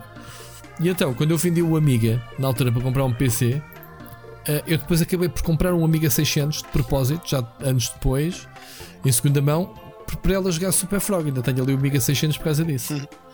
Então é a memória, a minha memória do baú. Era um jogo muito giro. Uh, que muita gente que tinha a versão pirata, não era? Para o Amiga, o jogo tinha 4 disquetes e a introdução estava na terceira disquete. Nunca ninguém tinha percebido porquê. Muito pouca gente sabia que o jogo tinha uma intro, uma cutscene animada. Tinhas que meter a terceira disquete uh, a rodar. Lembras-te disto, Bruno? Estes Ah, detalhes? Lem- é assim, lembro-me de não ter visto a, a, a intro na altura. Agora, eu Yeah, só não ninguém sei via. se isto, se isto foi porque nós jogámos a versão pirata. Pode ter sido. Será que terá sido isso? Não sei. Oh, Rui, tira-me aqui uma dúvida. Eu estava a ver uma. Um, estava a ver gameplay do, do Super Frog na Amiga. Uhum. Uh, na Amiga. E estou a ver que Na ele Amiga. faz duas coisas, que é ele atira a cabeça também, que é o projétil que ele tem, não é? Como é que tu fazias isto? Não era um projeto, ele mandava a língua, não era? Para matar Não, os ele- não, não, não, não. Ele enviava, ele tirava a cabeça. Já não me recordo disso. É, ele tirava a cabeça. Que eu não me consigo perceber qual é que é o sentido dele atirar a cabeça. Que para além de ser, ter superpoderes, conseguia decapitar-se sem Oh, ser fatal. coitadinho, o, o- o- ah, ele não era a cabeça, já percebi o que é que tu estás a dizer. Esquece, era um companheiro dele, ele é um- tinha um girino com ele. Ah, ok, mas é que a animação, está bem? Isto é outro Yeah, yeah, yeah, parece yeah. que O gajo não tira a própria cabeça. Não tira. Quando tu vês ele a repensar isso, tu não vês a cabeça dele a sair. Vê lá bem com atenção. Vou ele manda um ver. sapito que tem na mão. Ah, pois, mas como, Yeah. na, pois, como no, no- na animação de É correr ele não tem girito. nada na mão, É, o- é um companheiro dele. isto estamos nós já a ser muito Sim. a pique. Yeah, yeah, yeah. Mas não vês a cabeça a sair. É muito giro, pá. Esse jogo é muito giro, pá. E, e se calhar eu não o joguei agora recentemente. Eu ah, desconfio que este jogo ainda se joga muito bem. Tem ar disso. Está, está na onda, está na onda do- dos Super Marios e isso, meu. É Não- assim, eu joguei, eu joguei o remake, sabes que eles fizeram um remake eh, HD Sim. há pouco tempo. Sim, sim. E eu tenho até no Steam isso, se não me engano. Epá, eu joguei, eu não fiquei muito convencido, para ser honesto. Ahm, tinha Não? uma, tinha uma Ok. memória diferente do jogo. ahm, portanto, não sei se foi porque ou não envelheceu bem ou, ou simplesmente porque a memória que eu tinha do jogo era melhor do que aquilo que o jogo realmente era. Ahm, mas não, não, não, não gostei muito, aliás, eu nem sequer avancei muito neste remake HD. Mas o, o HD está um bocado diferente, mesmo a arte e tudo está um bocado muito cartoon, está esquisito. Ó Ricardo, vai lá comprá-lo. Eu já mas eu que estava não agora à procura. Estava já à procura no. Steam, meu. Su- Super Frog Não vejo, HD. não vejo, não, tens vejo à esse? venda. Eu acho que ele foi retirado do Steam. Não. De não foi venda. nada. Foi retirado de venda. Acabei de descobrir Ah, Super foi- Frog o HD. Link, o, o link, o link não está a funcionar, não. Ah, eu tenho, eu tenho o jogo. O Esquece, link- eu já o tinha comprado. Esquece. Ah, bom. Ah, bem, tinhas que comprar agora o jogo. E é exato, aí não está, já não está à venda. Portanto, há bocadinho falavas no backlog que tu nunca jogavas, não é? Eu comprei este jogo há pouco ele nunca tempo. jogou, Foi em e- 2012. E ele nunca o jogou. Em 2000 há pouco tempo. Ah, Então, mas joga. Que é para ver se ele manda a cabeça ao girino. Acabei de instalar. Olha, outro Olha, jogo. viste? Já agora ainda vai vou- dar uns toquezinhos enquanto estamos a gravar isto, vê lá. Não era a primeira vez. é que não era. Não, não. não era. Quando a gente perde o Ricardo, o gajo está a jogar qualquer coisa. Aliás, já, já instalei, isto eram 60 megas. Exato. Tá? Eu já apresentei o jogo e tudo, já não tenho nada para dizer hoje. Eu, eu, por acaso eu meti o link, eu estou a ver o filme completo do Deadly Night Silent Night 2 que está no YouTube, completo. Ah, mas vês só, devias só ver aquele clipezinho que é o final. Desculpa, isto é o spoiler. É, é das cenas mais emblemáticas de mau Sim. eh, do cinema terror, que é aparecer o gajo Garbage Day e pumba e mata o. Sempre já viste que este filme é o único gajo que se assume sem máscara, sem nada. É um gajo parvo, com cara de parvo, vestido de Pai Natal só, mas é um gajo normal. Esse gajo que dispara e que diz Garbage Day é o Pai Natal. É ele. Epá, mas aquele acting do gajo a mexer as sobrancelhas e dizer Garbage Day! Claro, mano, há acting de filmes dos anos 80 é Tão assim. Clássicos. Siga. Rui, tu há Siga, pouco, siga. ah, já agora só, só uma nota, tu, tu há pouco falavas na mecânica de, de voar e que ias carregando, não é? No, Sim, no, sim. no- no disparo para, para ele planar. Ahm, isso foi, se não estou em erro, inspirado no Bomb Jack. Que o Bomb Jack tem exatamente essa mecânica. Aham, aham, aham. Da- e, e creio que serviu, foi o jogo que serviu de inspiração para essa, especificamente para essa mecânica no, no Super Uhum. Aquela mecânica, a mecânica Yeah, de yeah. atrasar a queda, não é? Exato, sim, sim, exato, sim. exato. Exatamente. Dá o efeito de planar. Não, ele não está a planar, ele está. É isso que tu dizes, a atrasar a queda. já. Hum. Eu estava aqui a ver o gameplay epá, e tu é, tinhas aqui umas coisas engraçadas. Entre níveis tinhas aqui uma slot machine, devia ser para ganhar qualquer coisa, não era? Tipo, cada vez que passavas o nível, ele fazia-te rodar uma slot machine aqui no, no Super Frog. Não sei. Para dar vidas ou assim, Deve né? ser- já não ganhar. Foi o jogo que inspirou a Electronic Arts. Exato, foi. Os NFTs começam aqui. Olha, então acho que de memórias do baú só falta a minha. Ahm, eu vou trazer um, um tema que, que está associado a um jogo para mim que tem a ver com o aumento de dificuldade, ou seja, que às vezes, e isto aconteceu-me algumas vezes quando, quando, quando eu era mais novo, em particular com o meu primeiro computador, ahm, havia alturas onde não haviam jogos novos. E nós basicamente o que é que fazíamos? Continuávamos a jogar os jogos que tínhamos, não é? E eu joguei horas e horas e horas ahm, um, jogo de Fórmula 1 que se chamava o Grand Prix Circuit, que era da Accolade. É o do Geoff Crumman, não era esse? Uh, não, o do, ah, não, o do Geoff Crammond foi o que foi lançado em uh, pá, dois anos ou três anos depois. Ah, Um, sim, que esse era da Microprose, não este era? aqui, Este é exato, exato. Este aqui era, Ok. o da, era o da Accolade. Basicamente foi dos mesmos gajos que fizeram o da Cycles, que era a mesma coisa, mas com, com, com motas. Uhum, uhum. Um, e basicamente, epá, eu joguei aquilo tanta vez, tanta vez, tanta vez, que eu já fazia. Epá, eu, eu já conseguia ganhar aquilo com facilidade, mas com uma, com uma curiosidade que é. Eu até hoje eu não gosto de jogar em jogos de carro, de jogos de carros, eu não gosto de mudar as mudanças. Para mim, eu só consigo jogar jogos de carros com mudanças automáticas. Exceção feita se eu estiver a jogar com o volante e, e mudanças mesmo, não é?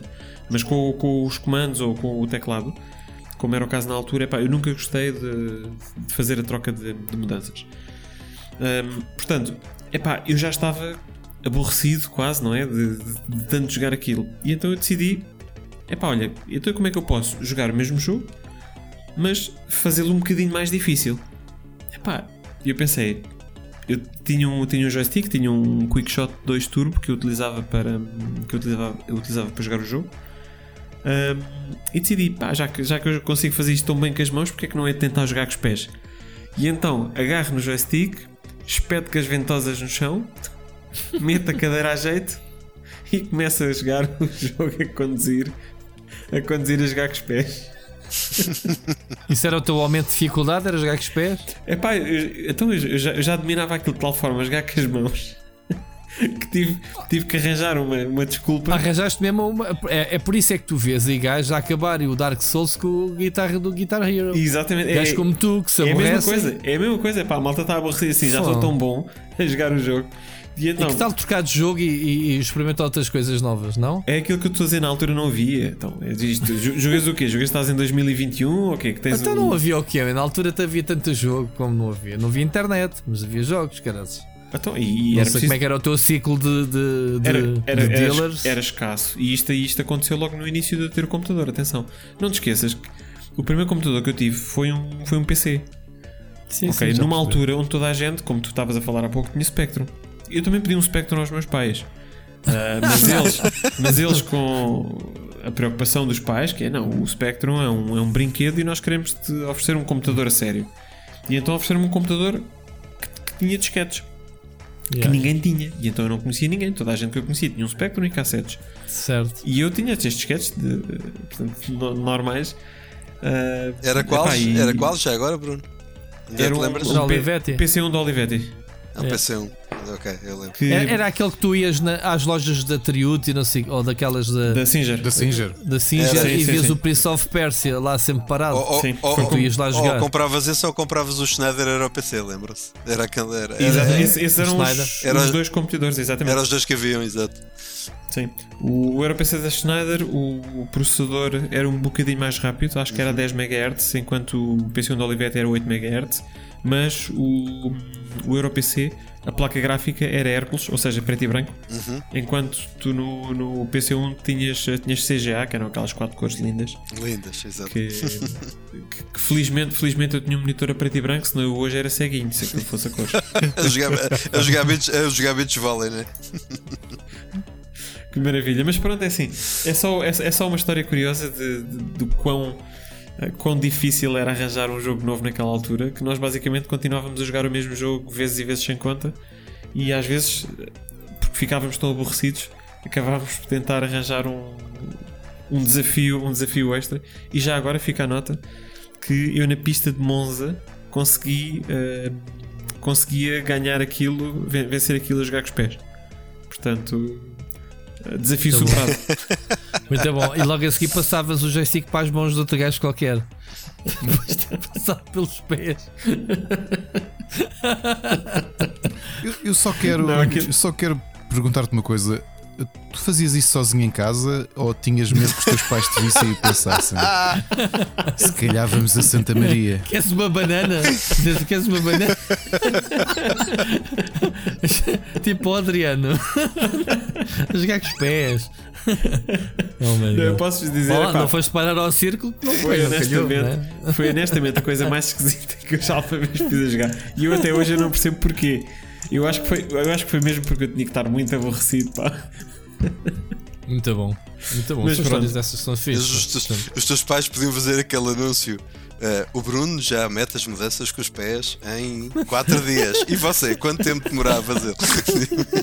Era, Sim, era- eras, Gervásio. eras o, eras o Gervásio do Grande Prix. Muito bom. Muito Não, bom. muito bom, muito bom. Olha, eh, vamos então avançar aqui para o nosso segundo eh, ao som da nostalgia. Desta vez é um tema que hum, escolhido pelo Rui eh, e que vamos ouvir e a seguir o Rui comentará.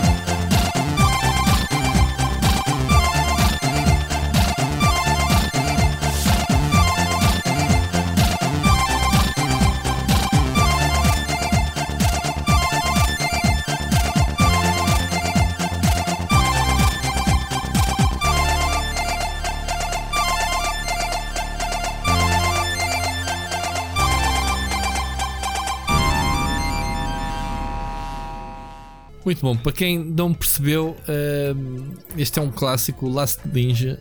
Havia para o Spectrum já agora, a primeira versão que eu joguei. E havia para NES. Este é do Commodore 64. Havia para NES, Havia para NES também? Onde eu joguei. Foi na NES. Pá, eu acho que isto é dos jogos mais difíceis e que ainda hoje me assombra a, a- a cabeça. Pá, por ser um jogo que atrai era um jogo de ninjas, lá está, era o ultimate jogo de ninjas. Na altura em que víamos os filmes do Michael Dudikoff, o Ninja Americano e afins. O Regresso do Ninja Branco. É... Esse já não sei qual era. Era, também, era uma Ninja série de- dessa série. Desses filmes Ok. de Lembro mais do, do Ninja Americano, era, era brutal. Ahm, e então, isto era, uma, era um jogo isométrico. Ah, já agora a música ah, que ouvimos é, hum, é do Ben Daglish e do Anthony Les. Este Ben Daglish tem um- uma lista de, de- de jogos. Se vocês forem ao Wikipedia, o, o homem fez ah, composições de músicas para o Spectrum, ah, para o Commodore 64. Amstrad PC, Atari ST, enfim, obviamente estamos a falar de jogos que saíram também para várias versões para o Amiga, mas não são assim muitos jogos que chamem assim muita atenção. Mas se o- calhar O Ben é. Daglish, o Ben Daglish, eh, basicamente, ele andava, ou seja, ele, ele é um dos grandes compositores da, da altura dos 8, dos 8 bits e dos 16 bits, que fazia pá, muita, mu- muita competição com o David Whittaker, o, Chris Hulsbeck, nós também já aqui trouxemos alguma vez. Sim, sim, sim. Portanto, ele, ele foi, eh, foi um dos grandes compositores da, da altura do, do Spectrum e do, do Commodore e do Amiga. Ele foi o que fez o- a música do Lotus, está aqui também, ou algumas composições para o Lotus, pelo menos ele está aqui acreditado no segundo o Wikipedia. Não é o que fez o principal, isso já sabemos, já, já aqui trouxeste. É, então, É, o não, tens aqui, tens aqui clássicos do California Games, o Chase Edgequarters. California Games, sim, sim, sim, sim. Pá, sim. Kids, imensos, Supercars, Rick Dangers, olha o Rick Dangers. Infel- Infelizmente ele deixou-nos deixou em 2018, ah, portanto já não está entre nós, mas deixou um, legado, deixou um legado importante, do qual esta música que tu acabaste de apresentar é um. Já havia para cá do Abismo em 2018? o, Ric- o Ri- o Ricardo falou dele, ou assim. Falou uma. Que Oh meu Deus. Ahm, epá, e sobre o jogo, é- é- tenho uma história muito curiosa sobre este jogo. Ahm, o jogo é tão difícil que para avançar, pá, eras capaz de estar a jogar um dia inteiro para passares o nível e depois se perdesses voltavas ao início. Era, era mesmo. O jogo era E difícil. tinha coisas quase injustas, Rui. O jogo tinha momentos que Tinha, eram um bocado injustos. tinha, tinha, Eu tinha. aqueles, lembras-te de atravessares o rio em que tu tinhas de acertar nas pedrinhas? A, se- Isso era a-. Uhum. aterrar exatamente em Ah. cima das pedras para conseguir atravessar o rio. Sim, Pá, sim, tinha, o, malucos, meu. o- o- tinha o, o- o- os saltos milimétricos, era uma Pô. coisa parva. Pronto. E Então, lembro-me uma vez, temos passado, avançado no jogo e tínhamos que sair. Pá, e o Commodore 64, quem jogou, sabe que é um computador que não podia estar muitas horas ligado, porque aquilo começava a aque- a aquecer o transformador até queimar. É uma coisa parva que eu, que eu até já trouxe aqui esta história, não já, Bruno? Do, do, meu, do meu Commodore 64 se avariou e eu não sabia o que era. E aca- acabou por ser o fusível do transformador. Só descobri isso passado meses. Aquele momento eureka em que eu desapertei o, o, o recipiente, o sítio, o, aquele coisinha preta. Ahm, e então, o que é que a gente fazia? Para manter o, o, o transformador eh, arrefecido, usávamos um secador de cabelo no frio em cima daquilo, a bombar. E fomos, fomos. eh, e pronto, era a maneira como a gente tinha de manter o computador ligado o dia todo sem, sem queimar. Ou pelo menos sem. O meu- transformador, lembro-me na altura, estava quase todo derretido das pontas e o caraças. Em vez de ter uma forma eh, quadrada, já era tipo um sabonete redondo. Sofreu aquele transformador ligado. Olha, oh, Mas pronto, oh, fica aqui a Em tua relação ao. Last Ninja, eu no outro dia falei nele, isto por completa curiosidade. Estava aqui a falar com o meu filho, que eu acho que já, já contei no Split Chicken, que o, o, o excesso de oferta eh, faz aquilo que é o, o efeito do Netflix. Ou seja, nós cá em casa também temos isto com videojogos. E na idade dele, pá, isto é um bombardeamento que no domingo passámos a jogar eh, Beyblades, mesmo peões um contra o outro, a ver quem é que derrotava. Pá, porque parece que voltas ao, ao analógico, aos brinquedos simples, quando tens tanta, tanta oferta. E eu sabes que eu falei do Last Ninja, porque o Last Ninja eu também gostava muito de, de ninjas, e o meu avô, não é? Víamos aqueles filmes todos de, de ninja. E ofereceram-me, ou ofereceu, fui eu que juntei dinheiro para comprar o cartucho do Last Ninja que estava à venda na, na- na loja do meu tio. Pá, aquilo tinha um ninja, esqueça, para comprar. Eu já tinha jogado o, o Ninja Gaiden emprestado, tinha jogado o Legend of Kage, que vinha dentro da consola. E pá, isto Last Ninja parece brutal. E eu estava a dar o exemplo. Mas olha, meu- oh, mas ó oh, Ricardo, deixa-me dizer-te: o Last Ninja foi dos jogos que na altura, quando saiu, se mais só ouvia falar. Nunca nu- eh, na altura em que saiu este jogo, havia mesmo já hype sobre o jogo, porque se falava muito nas revistas deste jogo. Porque é um jogo Não complexo, não é? Que tu noção da tinhas, 3. tinhas armas, tinhas isso tudo, não é? sim, sim, sim. Mas este jogo foi muito abadalado na altura, por isso, então, obviamente, o Last Ninja é o Last Ninja. Eh, Mas pronto. Mas tinha aqui uma série de coisas. Então, para um miúdo com- como era, eu comprei este cartucho, acho que tinha 7 anos. E estava a explicar ao meu filho que é assim: compravas um jogo, não tinhas informações do que é que era o jogo. Eu tinha 2, 3 jogos por ano. Epá, o jogo, sinceramente, para um miúdo de 7 anos, para mim o Last Ninja era mau. Eu passava dias a tentar passar aquilo porque, pá, já que o comprei, Yeah, muito não há cá e estupidamente difícil. Compraste e agora tens de despachar. Pá, era tudo, era o Yeah. sistema da HP que era aquela, aquela espiral. Aquilo inicialmente Sim, assim. sim. "Fogo, onde é que- mas onde é que está a minha vida? Depois é que ah, esta espiral. Depois era o sistema, o- as hitboxes eram muito estranhas, Sim. não é? Tu dirigiste ao pé do.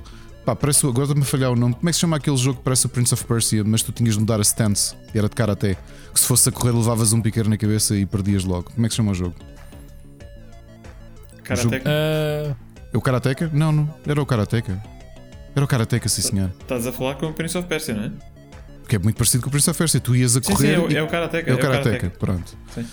É epá, só que este parecia-me ainda mais estranho, pá, porque tu tinhas aquele sistema isométrico, essencialmente a forma quando passavas eram, eram puzzles, não é? os níveis eram puzzles. Tinhas o combate em que as hitboxes eram estranhas, que às vezes tu ias a correr em direção ao inimigo para lhe dar um murro ahm, ou, ou dar-lhe com a espada e não lhe acertavas, mas ele acertava-te porque a hitbox, whatever.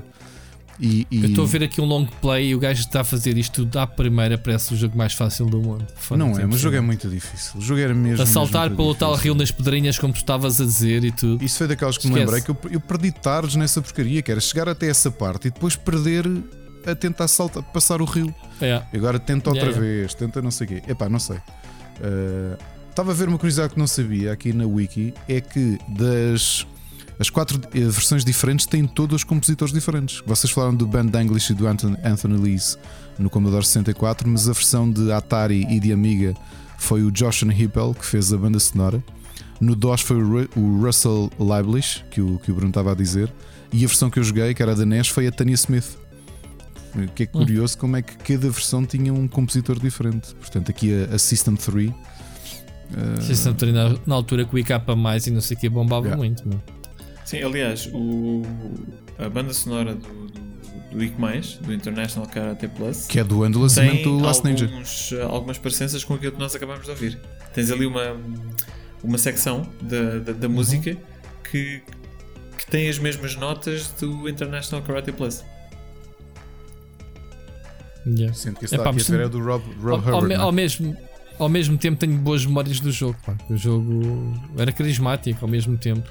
E lá está, ninguém esquece quem jogou Last Ninja, ninguém esquece. É que tu olhas para A Last Ninja de é hoje e pensas, para o mercado que existia, o jogo era muito complexo do ponto de vista do game design. Era mesmo complexo, tens muito que complexo. apanhar objetos que estavam. Lembro-me de, de, sei lá, do, do carrinho de cachorro quente que havia lá qualquer coisa e depois lá está.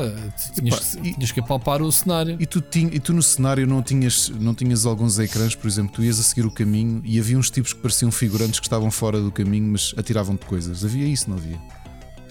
E, caminhos secretos por aí. Havia coisas que pareciam. Aí há aqui um caminho, nem sabia que havia. Pá, e depois o- a, a quantidade de armas que tinhas, os shurikens, os, os bastões, as matracas, espada, tinhas um, o arsenal todo do ninja meu, à disposição.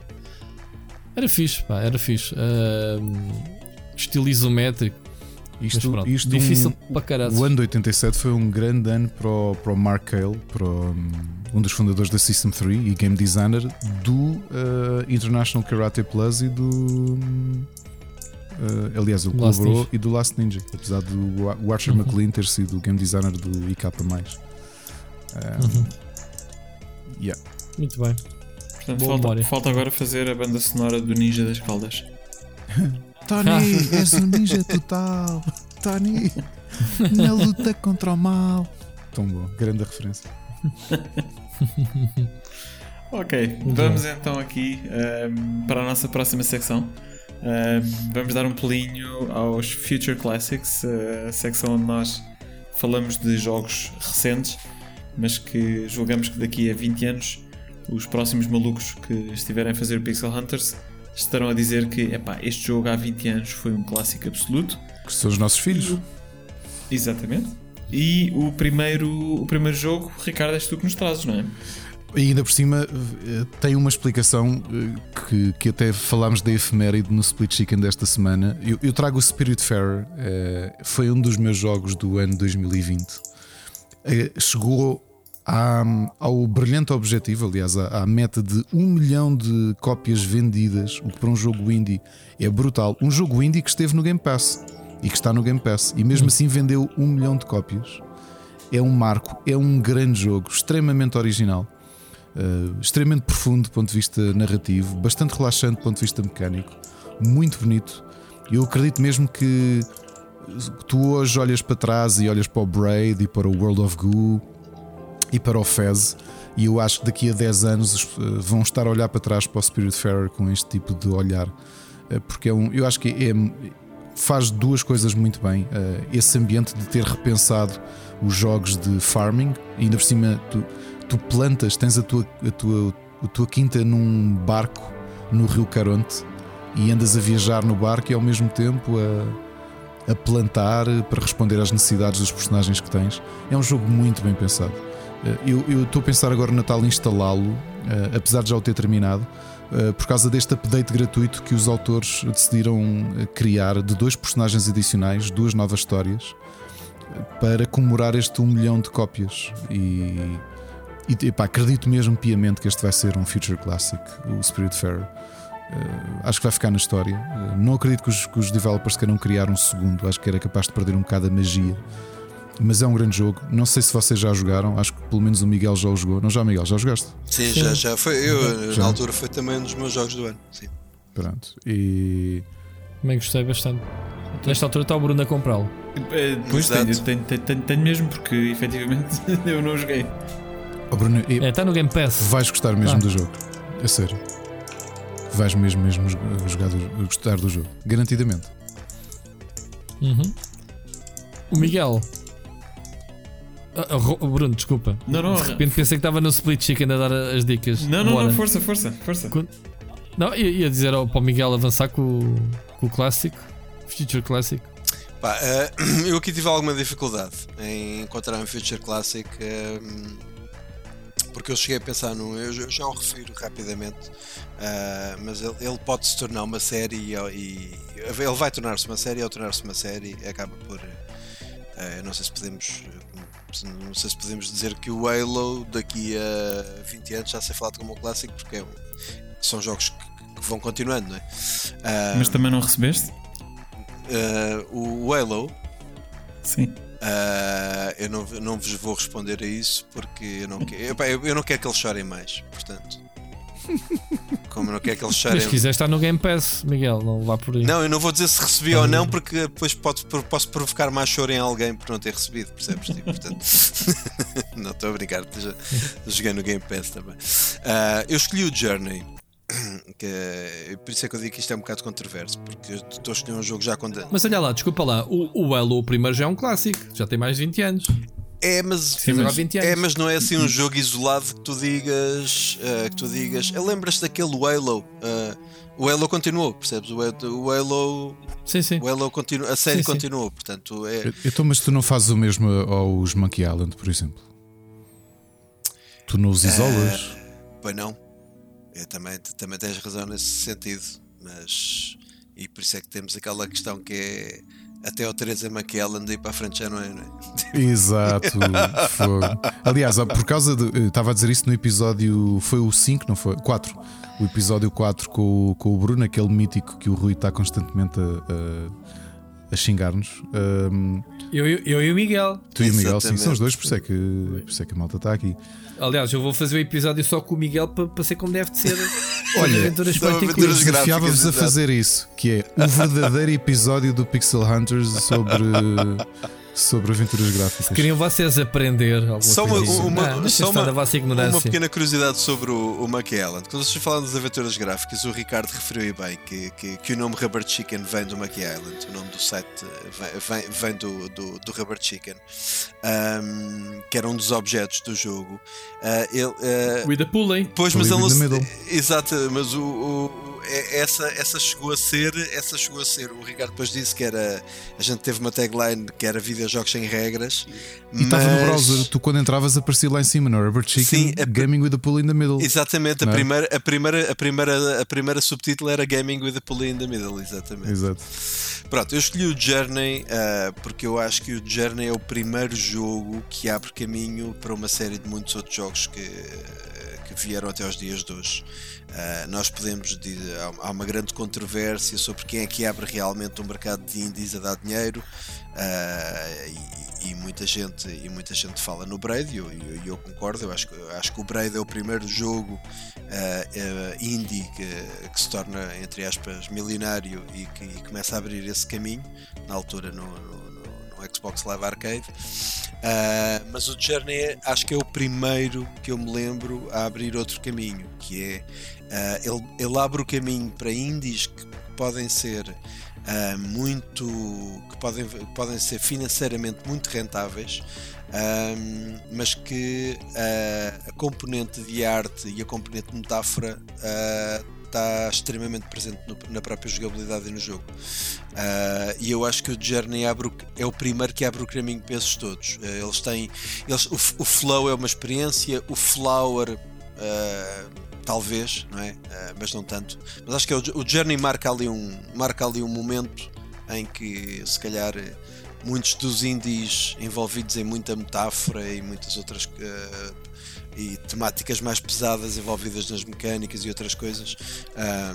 acho que é o Journey que, do meu ponto de vista, é o Journey que, que, que abriu o caminho para, para, para, para, para, para, Oh, para Miguel, puseste-me aqui a pensar numa coisa. Eu estava aqui a pensar sim ou não eh, em relação a ser o Braid. Eu, por acaso, ia 4 anos antes e diria que foi o Cave Story, o jogo que, que mostrou que a coisa era possível. Até porque Sim, ele acabaria sim, por que- influenciar esses, esses 2D platformers, essa, esse sim, ressurgimento. sim, que era, que era possível, mas não milionário. Ou seja, há, há dois jogos que tornam isso possível: o Cave Story e o World of Goo. Lembras? World of Go, exatamente, Pronto, que era a malta que tinha vindo da. hum, Ajuda-me.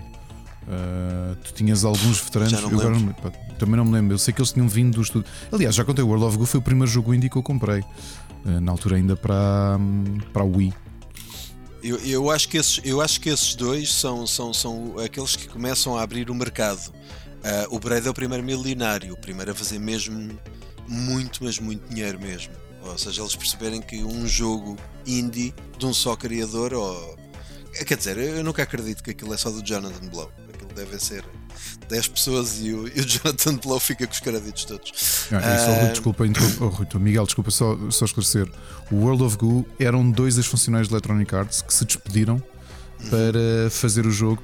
O que na altura, e olha que já falámos muito sobre esta ideia de malta sair de grandes estúdios para criar pequenos estúdios, para a Exato. época foi muito ballsy. Era de loucos, era completamente de loucos. Sim, era, era quase, era quase estares a, a apostar na ruína. Sim, sim. Porque o mercado de indies não, não existia como o conhecemos hoje, não é? Exatamente. Exatamente. Portanto, escolhi o Journey, que acho, acho, acho que o Journey ah, não é um jogo de culto. ah, acho que passou esse estatuto para, para um jogo que toda a gente, muita gente jogou, portanto. ah, mas acho que daqui a 20, 30 anos as pessoas vão olhar para o Journey como, como algo muito importante. Mas jogou porque também foi distribuído pela PlayStation, não é? Pois, exatamente, Isso, exatamente. E, deu e- credibilidade. e não sei se lembro, tinha aquela mecânica muito curiosa ah, que nós, nó- nós íamos acompanhados a partir de certa altura. Ah, Não e- conseguias e- comunicar Não conseguias, Yeah. conseguias comunicar por sons, por lembras-te? sons, é. Sim, Tu sim. comunicavas por sons e tu andavas com a pessoa e tu pelos sons, quando chegavas a um coisa, chamavas e a pessoa vinha, portanto aquilo já era, era ali um co-op. Ah, mas depois tinha um twist incrível que era quando vocês, quando, quando nós chegávamos ao final do jogo e os créditos passavam, eles diziam: "Vós, ah, ah, Tu acabaste de cruzar e jogar com estas pessoas e passavam para aí umas 15. Ou seja, quando o nível mudava, ele, ele- ou, ou se um jogador saía, ele assignava outro jogador e nós não percebíamos isso.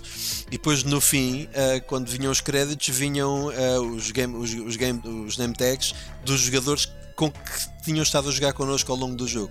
E pá, e de repente percebias que tinham sido 15. Ah, eu lembro perfeitamente, eu lembro-me eu lembro da, da primeira vez que joguei a playthrough toda estar no final do nível e tu percebes porque a porta é toda branca que vai acabar e nós estarmos a fazer sons um para o outro como se nos estivéssemos a despedir. Tipo, nós já percebemos que, que a experiência vai acabar e estamos a despedir um, e sei que está um jogador real do outro lado também. Uh, e, depois, e depois a seguir levas com. cruzaste com estes 15 e, pá, e é, é, é, muito curioso.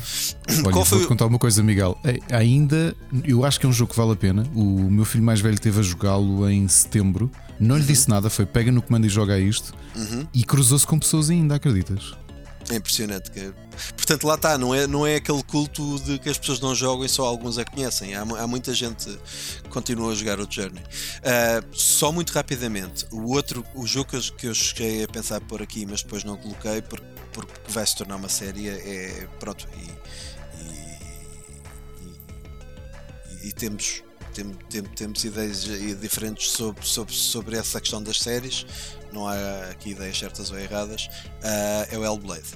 Uh, o Hellblade acho que é o primeiro, uhum. acho que é o primeiro AAA a lidar com a com, com, problemas psicológicos muito sérios.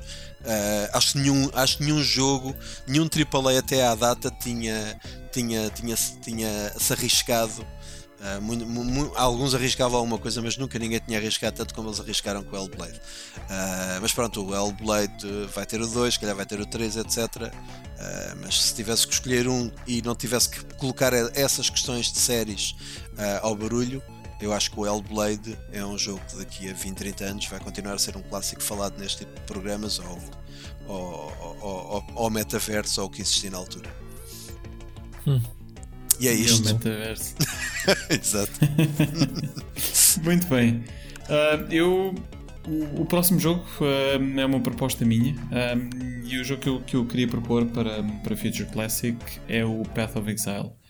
Portanto, o Path of Exile, que é um, um action RPG, portanto, da, da, mesma linha do, do Diablo, um, que uh, acabou por, por ocupar um bocadinho o espaço entre o Diablo 2 e o Diablo 3, porque na altura quando o Diablo 3 saiu, a, a, portanto, a polémica da mudança de, de tom foi, um, foi bastante grande. Uh, e houve muitas pessoas que não gostaram de, de, dos gráficos terem ficado um pouco mais próximos do World of Warcraft uh, e menos um, sombrios, como, como era o caso do, do Diablo 2. Uh, e então o Path of Exile acabou por capitalizar um pouco com esta vá lá, por este grupo de pessoas que, que não ficaram tão satisfeitos com, com o Diablo 3. Uh, e entretanto, uh, eles continuam a, a, desenvolver o jogo. Vai, portanto, é um, é um vai game, ser o 2 game agora? service uh, que, que, ainda hoje, que ainda hoje são lançados updates regulares. só que eu acho que da forma como eles, como eles o lançaram, isto, isto teve em early access durante, durante muitos anos. Um, mas da forma como eles o lançaram, eu recordo que eu joguei inicialmente numa altura em que eles tinham 4 quatro, capítulos, se, se não estou em erro, uh, e, e entretanto eu acho que eles agora têm 10, 12 capítulos, não me recordo para ser honesto. Uh, quantos são, mas o jogo em si está muito diferente porque eles continuam a introduzir novas mecânicas. Curiosamente, o que eu acho que isto introduz, e, e é uma das dificuldades que, que tem quando, quando nós falamos em Feature Classics, é que o jogo que eu, por exemplo, joguei em 2014, o Path of Exile que eu joguei em 2014, é diferente do Path of Exile que eu posso jogar hoje. Portanto, isto depois levanta outras questões uh, na onda de, de, preservação de videojogos e, e, de que forma é que nós uh, podemos. Uh, Porque é um game as a service está sempre a modificar, a acrescentar conteúdo, não é? Exato, exato. Mas no fundo, repara, é um bocadinho como a história do World of Warcraft, em que eles lançaram os, os servidores clássicos, não é? Uh, que é como é que tu voltas a jogar ou capturar uh, aquela sensação e, e, jogas o jogo no fundo que jogaste naquela altura, porque eles, como estão sempre a modificar, acabas por ter. É quase como se fosse um jogo novo, não é? Foi, foi isso que levou a abrir os servidores clássicos, porque havia, eles perceberam-se tinham que andar à guerra uhum. com o pessoal que abria servidores privados e havia muita gente a comer a comer-lhes, digamos assim, das subscrições porque estavam simplesmente a jogar num, num servidor privado, que obviamente não oficial. Uhum. Uh, e, e, até que pronto, disseram pronto, vamos fazer as coisas à nossa maneira e vamos ter então o World of Warcraft Classics. Foi durante anos que andaram a prometer. E, e, e, e pela boca morre o peixe, como costuma dizer. A Blizzard teve que engolir, teve tanto sucesso, uhum. ok? Que basicamente eles estão a lançar as expansões pela mesma ordem. E, então, então, então, já lançaram acho que as duas, né? Burning Crusade e a outra seguinte. Um, porque, porque Uh, exatamente para preservar, ou seja, tu ali não vais ter as patches, vais ter uh, ah, não sei que monte não voa aqui. Pois não, porque nesta patch ainda não tínhamos lançado as montes voadoras. Pronto, eles preservaram tudo tal como é o clássico. Como, como estava. Os jogos que lançaram na altura. O problema é que para muitos jogadores a memória que tinham não era exatamente tão. Ou a memória que tinham era Olha, melhor do que o jogo, não é? Pois, pois, pois. Eu, eu, pá, eu concordo que os jogos possam ser. Não sou, como vocês sabem, não sou um um, um, um jogador. Uh, eu diria que sou mais saudosista do que praticamente do, do, do querer repetir a experiência. Eu prefiro lembrar-me do que. Do, do ah, deixa-me cá experimentar agora outra vez, entendes? Uhum. Portanto, eu gosto de evolução, ou seja, eu estou satisfeito com a evolução do WoW. Eu nunca iria jogar o Clássicos, nunca joguei, não estou interessado. Uh, ok? Porque joguei na altura e sei a evolução deles. E sei o, mas voltando aqui, voltando aqui se calhar para, uh, para, para, o Path of Exile, porque eu sei que tu, que tu também jogaste e, e não sei se o, Pá, se o Ricardo e o Miguel jogaram. Porque o jogo acho, acho muito confuso. Uh, havia muita, uh, muita cena que tu precisavas de pagar para, para, para poderes ter os inventários e essas coisas todas. E acabei por desistir, mas não foi por nada. Eu acho que o jogo está excelente e, e até quero jogar o 2. E, e, se calhar se a malta se unisse toda para jogar isto, era capaz de. Aliás, a gente acho que já tinha combinado um dia ir ao Path of Exile. Um, eu, eu, eu experimentei o jogo na altura que estava em, em ressacanço de Diablo e andava à procura de qualquer uhum. coisa. Fui ao Path of, Path of Exile. Uh, e acabei por apaixonar foi pelo Torchlight 2 por causa da capacidade de uhum. modding uh, e larguei rapidamente uhum. o Path of Exile por causa disso. Uhum. Uhum. Se, se, pronto, eu vejo que vocês ainda não tiveram a oportunidade de, então, de jogar uh, com, com, se calhar, com a devida atenção ou, ou dedicar-lhe o tempo. Com toda a honestidade, eu sei que isto, isto que eu vou dizer vai ser controverso. E eu acho que o Path of Exile é um jogo melhor do que o Diablo 3. Eu, e, e atenção, eu gosto, eu gosto do Diablo 3. Não, não me fales do Diablo 3, não me fales mal não é difícil. do Diablo 3. Epá, não é adoro, difícil. Eu, eu adoro, o Diablo 3 não é grande jogo. 3. É difícil. É difícil. Para mim, não, é não é discutível, Ricardo. Epá, eu... é, é difícil. Outro dia o Mocas também estava a bebê, bora lá, e eu fui lá com ele e ensinei-lhe a jogar como tu viste. Uh. É, e, e, e, em poucas horas eu tinha tipo Paragons, não sei o quê, e o jogo é bem divertido. O, Adoro o, o Diablo 3 adorei nas primeiras 10 horas e depois, ah, ok, foi isto. Continuo é, a, gostar, a achar okay. que o Diablo 2 uh, limpa o chão com o Diablo 3. Eu acho que não, mano. Eu não gostei na altura, adorei o primeiro e já não gostei da sequela. Não gostei do, do Diablo 2 na altura. Mas lá está, é, é, a tua opinião é a minha, vale o que vale. Uh, Repara, eu, eu gostei. No fim, depois a minha o Diablo é vale. 3 sempre foi um jogo bem ambíguo. Sim, a tua vale porque é um bocado maior também, tens a mania de Exato. coisa, não é? Não, mas sabes o é, que é que eu achei? Eu na altura digo-te porquê? Porque o Diablo 2, eu, sabes que eu estava com tanta antecipação no Diablo 3 que os meses antes do Diablo 3 sair, eu andei a jogar o Diablo 2, a rejogar o Diablo 2. E é um jogo com uma longevidade muito maior. O Diablo 3, epá, eu estava a adorar aquelas horas, o jogo estava brilhante, percebes? Mas a realidade é que tu fazes a primeira playthrough, não é? Que ainda é normal. Eh, quando aquilo saiu, ainda tinha Auction House e tinhas aquele sistema que sempre que acabavas ele desbloqueava-te uma dificuldade adicional. E eu fui. Sim, mas o, fui, o, Diablo, o Diablo 3.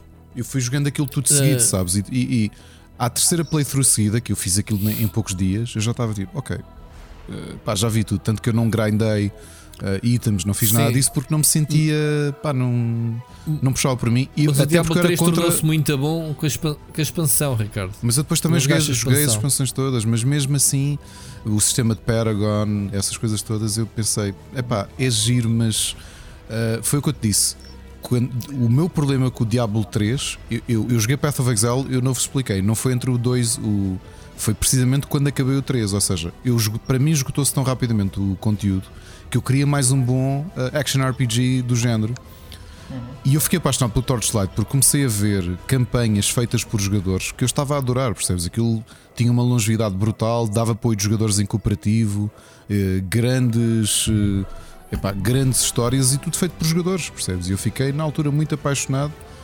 porque para mim era esse o problema, que é olhar para o Diablo. Eu, eu próprio já, era, já tinha grandes problemas com o Auction House quando aquilo foi anunciado. Para mim aquilo era uma afronta uh, à ideia Mas isso apareceu logo, também não vais por aí. Tá bem. Isto desapareceu rápido. Mas depois a ideia de estar a, a grindar itens, eu pensei, ok, Mas isso é a essência do Diablo, Ricardo. Tu vais para o Diablo é para tornar-te a personagem mais poderosa porque o jogo é infinito. Porque as dungeons, os rifts são infinitos. A dificuldade vai aumentando contigo. Tu aumentas Paragon até ao infinito. Sim, e, mas eh, eu- os itens também. eu joguei o Diablo 1 e o Diablo 2 como single player, ou seja, a minha ideia é eu tenho Sim, que conseguir. mas o Diablo 3 não. Pois é, o problema é Aliás, eu, eu não consigo jogar o Diablo 3 a solo. É um jogo para jogares a co-op a 4, mano. Isso é que é fixe. Hum. Não consigo jogar o Diablo 3 a solo. Vês a história e arrumas o jogo na prateleira dentro da tua foi o que eu fiz. É, foi isso, exato. Yeah. Porque eu vinha. o- a essência do Diablo 3 é, o, é o, uh, os rifts, é o, o farming. Por isso é que É- é imagino isso o que é que vai o ser o Diablo fixe. 4. Aliás, nós já falámos aqui várias vezes. Eu tenho curiosidade com o Diablo 4 porque adoro a série, ao mesmo tempo sei que isto vai ser um grindfest, obviamente. Eu acho que sim e não. Acho que o, o Diablo 4 já vai mais morder os calcanhares do Path of Exile. Mundo totalmente aberto, já até podes andar a cavalo, portanto já vai ser mesmo mais MMO eh, do, que, do que o próprio Diablo. e sabes que o 3. jogo é sempre online, portanto não existe qualquer componente offline, tens mesmo que estar sempre ligado para jogar. Portanto, O 3 também já fazia isso. Mas já faz, não, não faz sentido. A não ser que jogos na Switch, não faz sentido estás em offline. É a única, Porque o jogo é fixe é o co-op. Não. Eu eu diria que a única coisa que eu não gosto do Path of Exile é, é o sistema de economia, porque eles baseiam-se muito em. Ou seja, eles valorizam as, as peças eh, através de outros itens. Ou seja, tu acabas. O dinheiro não é relevante no, no, no, no Path of Exile. Portanto, o que tu utilizas são outros itens e quando tu vendes uma armadura, ela, ela custa-te não sei quantas orbes deste tipo e não sei quantas orbes daquele tipo. E honestamente eu acho que isso leva a um nível de complexidade que pode ser muito É, interessante achei. para quem para quem gosta deste tipo de, de densidade, no fundo, daqueles jogos que são quase é como jogar uma folha de Excel, não é? Ah, Está feito para tu gastares dinheiro na loja, por isso eles tentam te confundir com eu, essas coisas. eu discordo. Eu discordo. Não? Não, não, não. Não há necessidade de comprar nada não, no jogo não. para ti? Tu consegues jogar o Path of Exile completo sem, sem eu não gastar senti isso na altura. sem Eu acho, gastares um acho que. Sem acho que me senti. Atenção, lá está, como tu dizes, o jogo pode ter evoluído. Eu, quando joguei, senti que o inventário era um bocado limitado por ser free to play. Era daqueles jogos que é pá, já, tens que comprar. Podes comprar, podes comprar mais tabs. É verdade, podes comprar mais tabs e eles entretanto criaram umas tabs onde organizas melhor os, os, os itens. Ah, mas consegues jogar, aliás, eu, a minha primeira playthrough eu fiz completamente gratuito.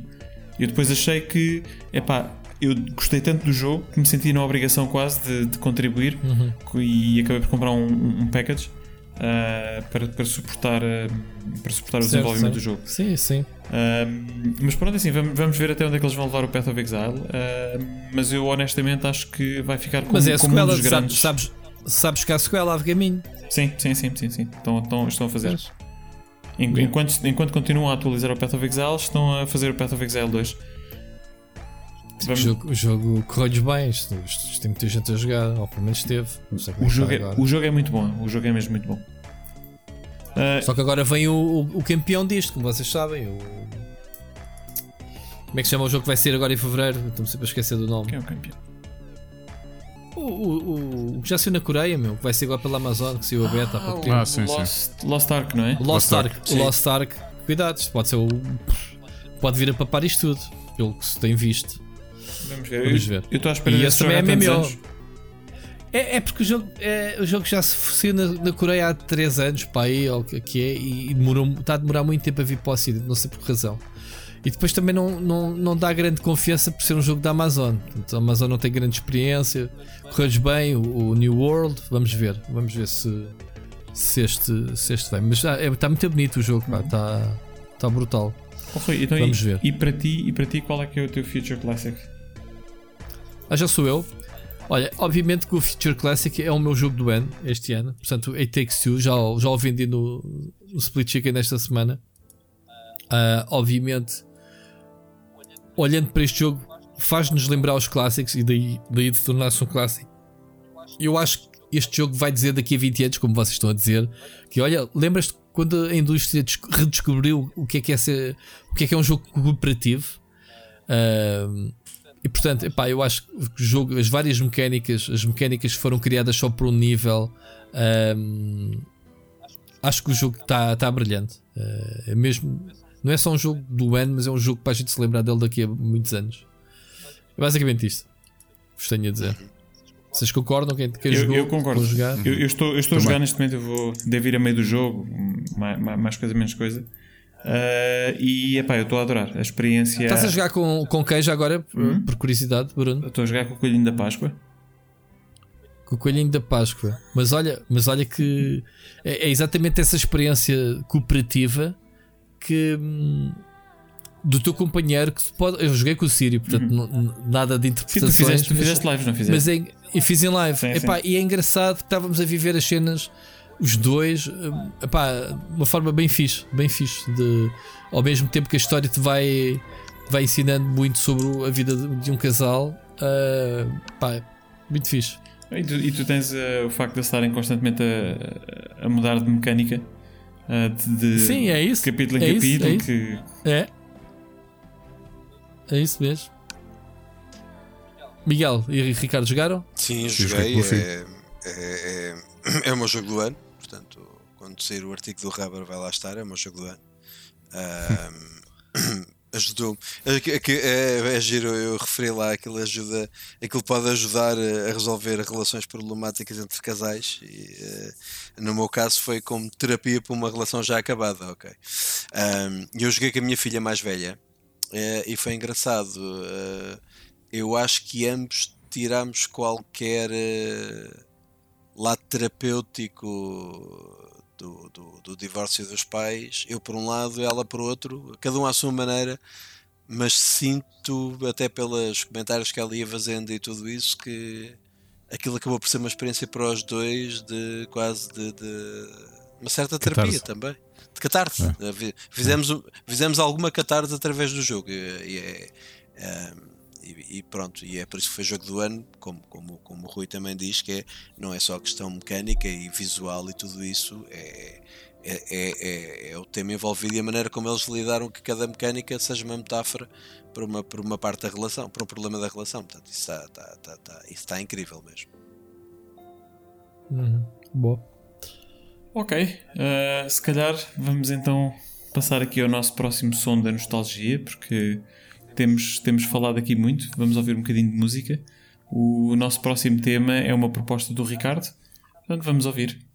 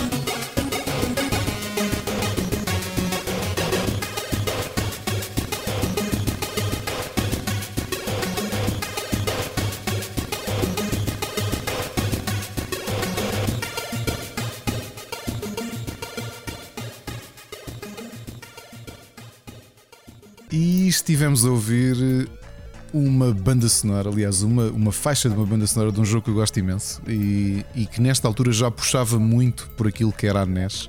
Uh, o que acabamos de ouvir foi um, o main title screen, a música do main title screen do Jurassic Park da NES, uma música composta pelo Jonathan Dunn, uh, um jogo que eu gosto mesmo muito. Uh, o facto de ele já vir em, em final de vida uh, percebe-se pela complexidade do jogo. Portanto, ele já estava muito distante.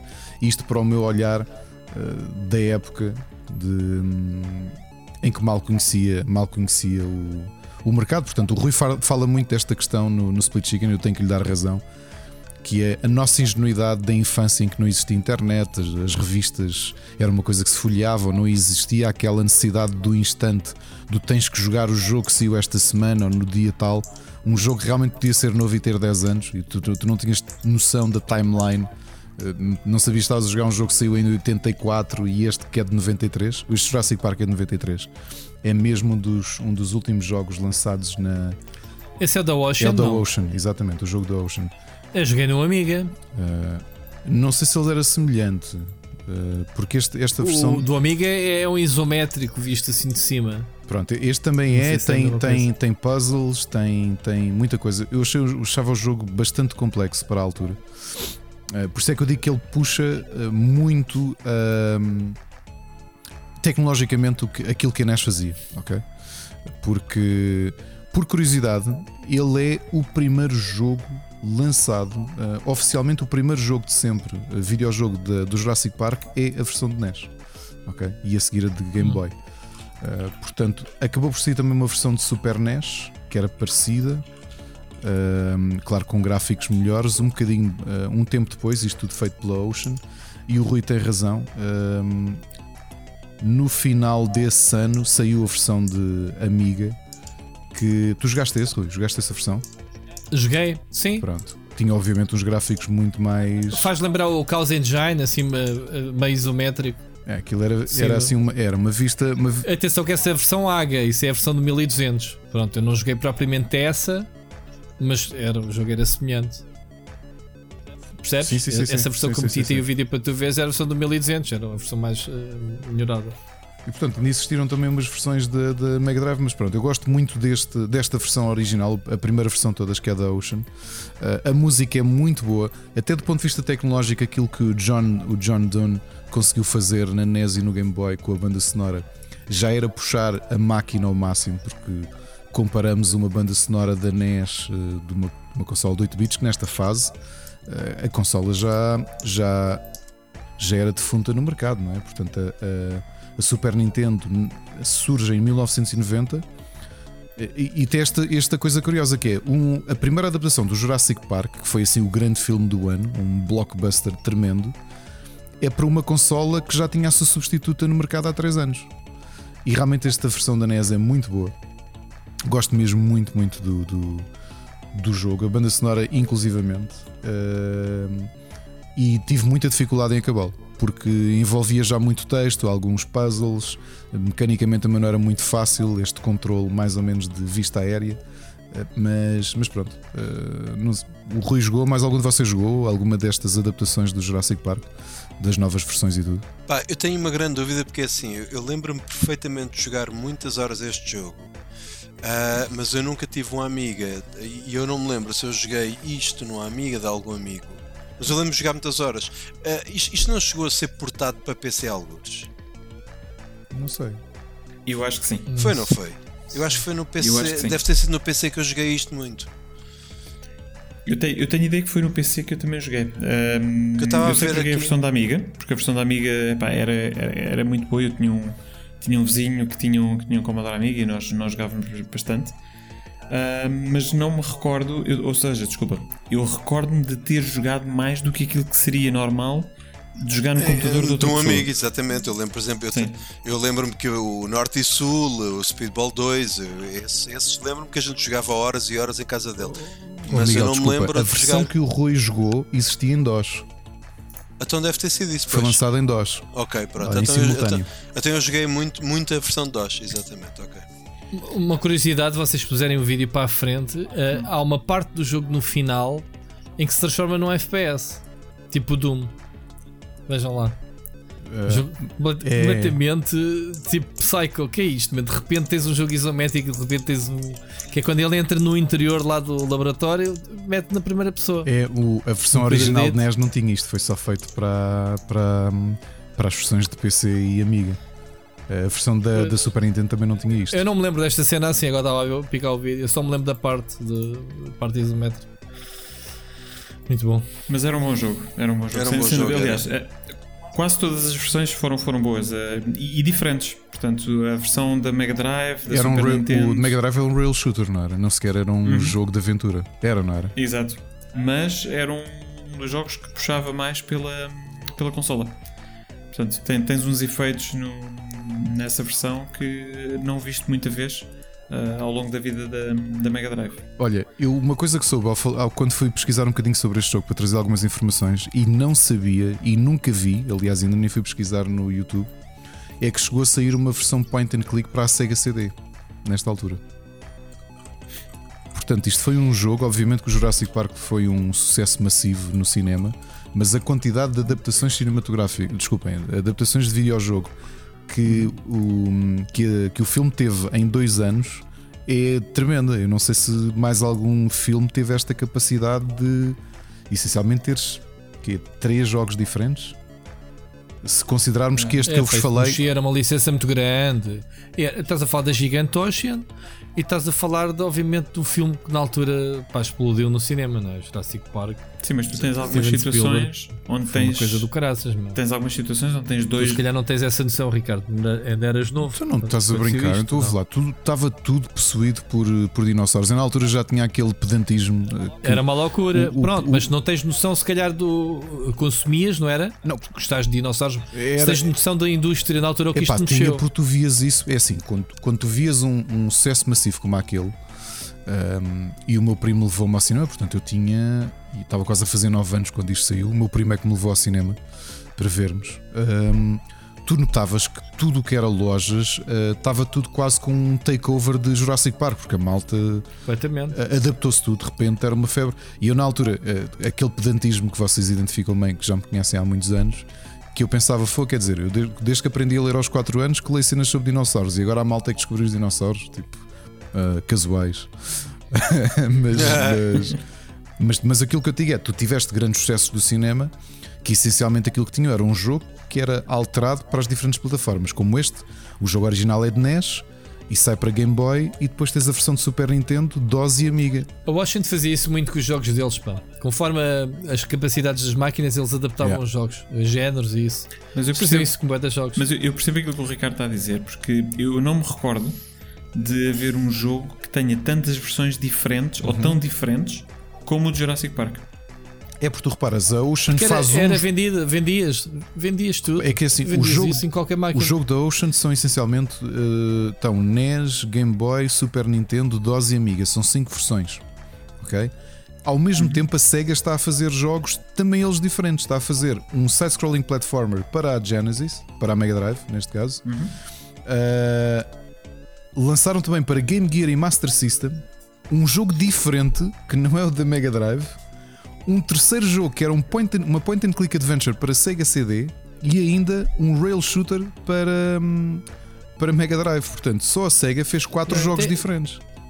Tem a ver com a licença, mano. Era muito grande isso. Isso era dinheiro garantido em qualquer lado. E foi Obviamente. Era... E, e, também não deve ter ficado barato as licenças. Lá está. As, as editoras tiveram que rentabilizar isso de alguma forma. Pois exato. E investiram, né? Uhum. E temos, temos se calhar de, de, capitalizar que temos aqui o, o, o Miguel. Uh, porque desta vez vamos ter quatro, quatro sons da nostalgia, o que, é, o que é a primeira vez desde que nós iniciamos o podcast. Mas já que, já que o Miguel está cá, é ele que nos vai trazer uh, a próxima música. Uh, portanto, vamos ouvir e depois o Miguel uh, falará um pouco mais sobre, sobre este tema.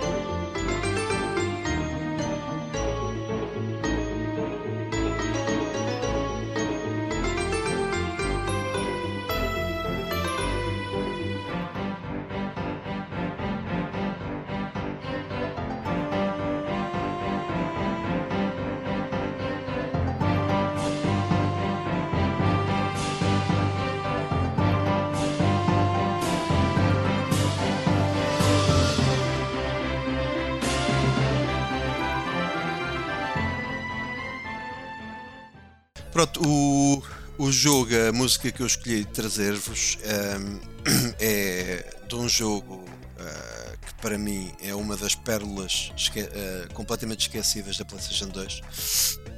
É um jogo que se chama Sky Odyssey.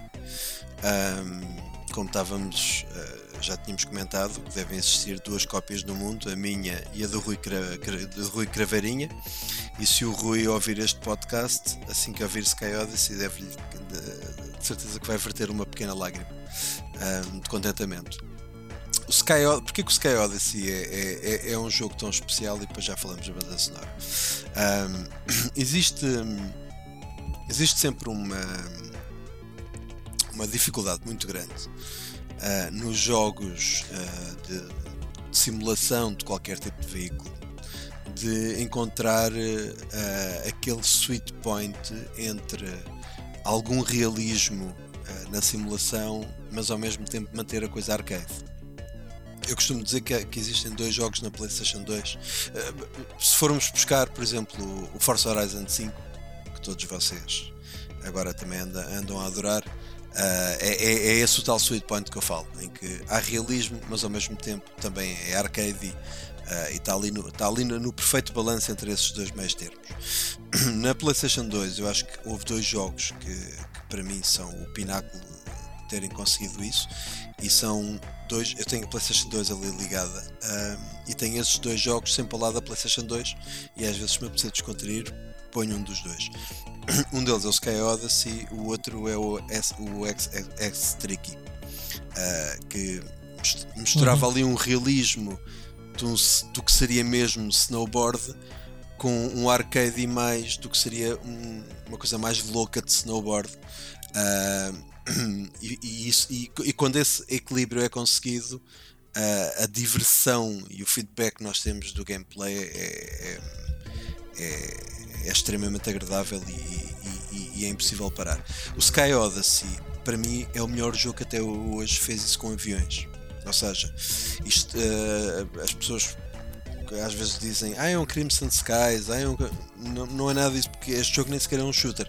Este jogo é, um, é, um jogo, é uma aventura com, com aviões. Nós temos que.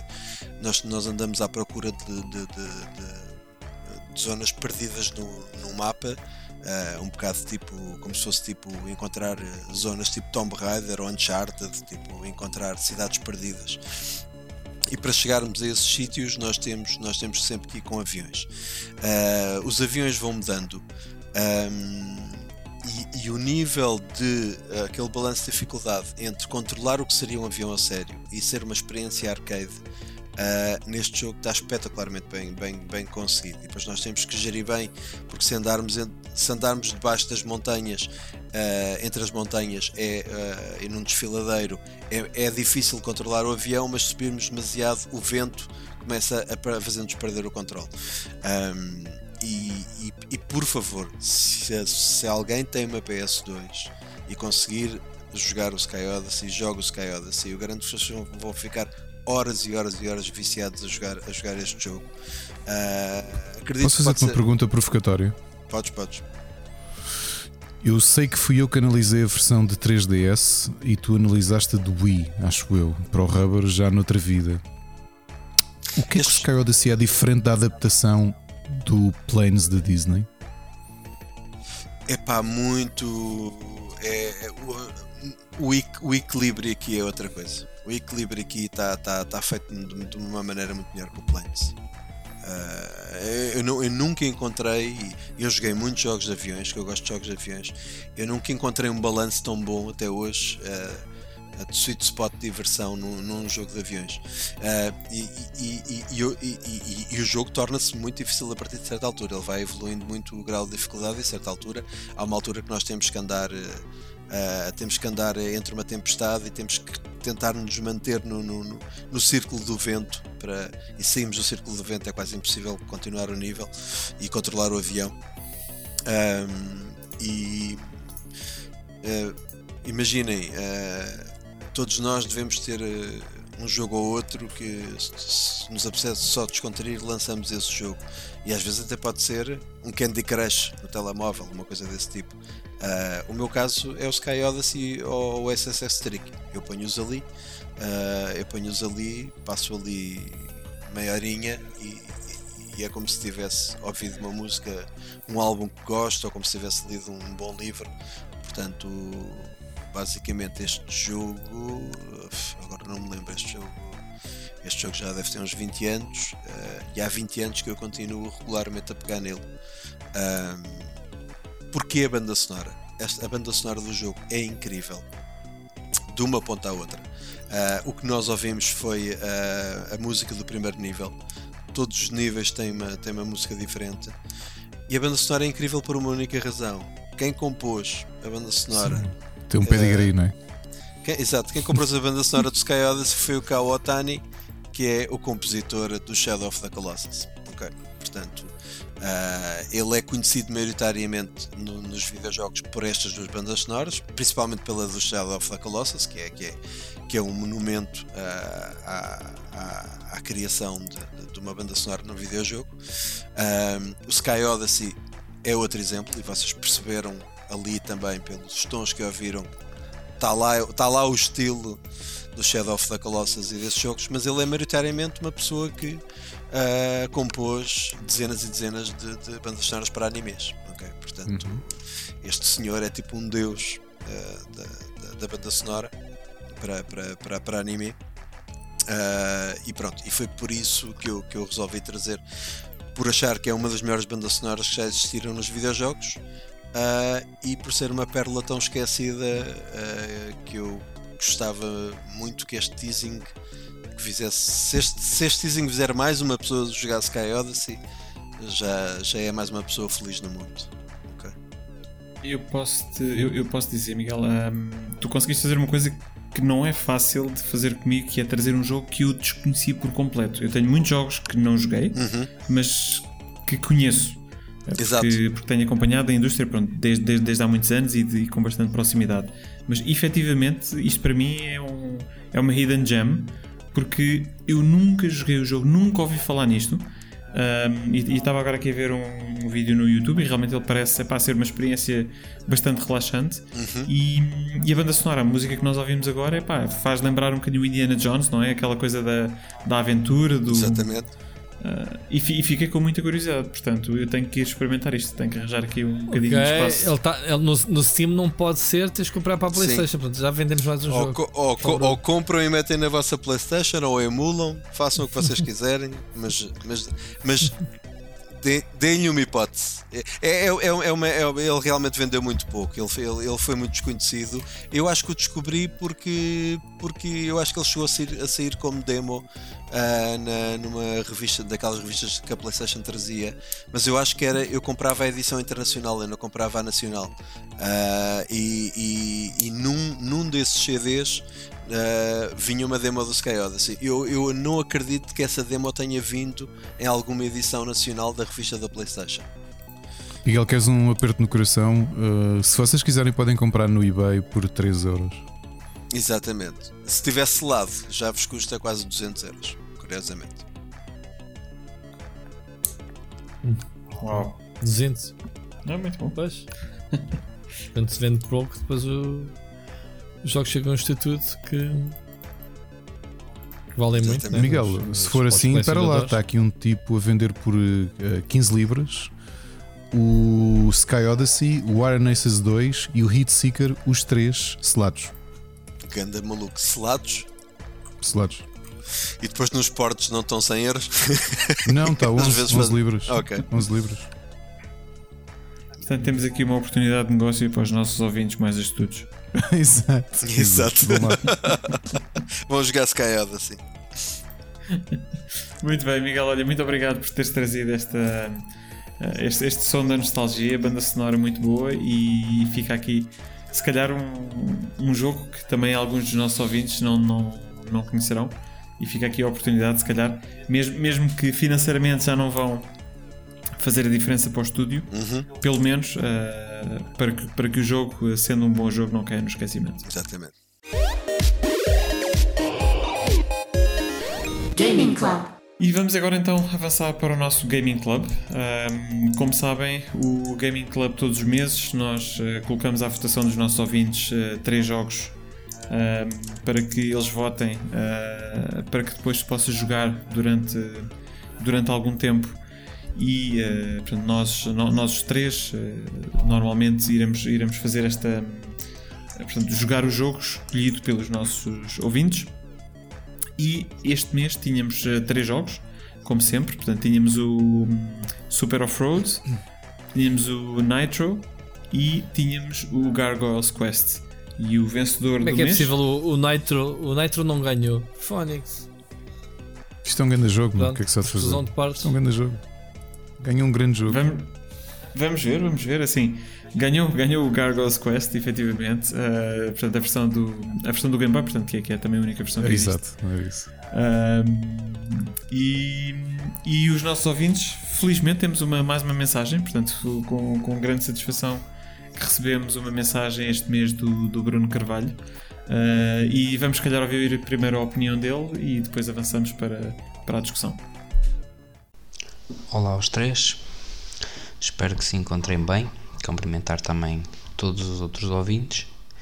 É a primeira mensagem que, que envio, por isso começo por agradecer ao Bruno pelo projeto e que fico muito contente que o Rui e o Ricardo também se tenham juntado a ele. De minha parte, dizer que tenho aprendido imenso com o vosso programa, tenho descoberto muita coisa com o, o vosso conhecimento retro, é simplesmente épico. Ehm, quanto a mim, o hardware mais retro que joguei foi numa hum, Sega Master System que o meu primo tinha e de longe a longe lá me deixava jogar o Alex Kidd.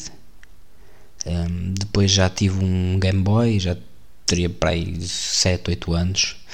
Um, a sessão computador foi muito mais tarde, por volta dos 10, 12, uh, com um acesso muito reduzido, que a minha mãe dizia que o computador era só para fazer trabalhos da escola.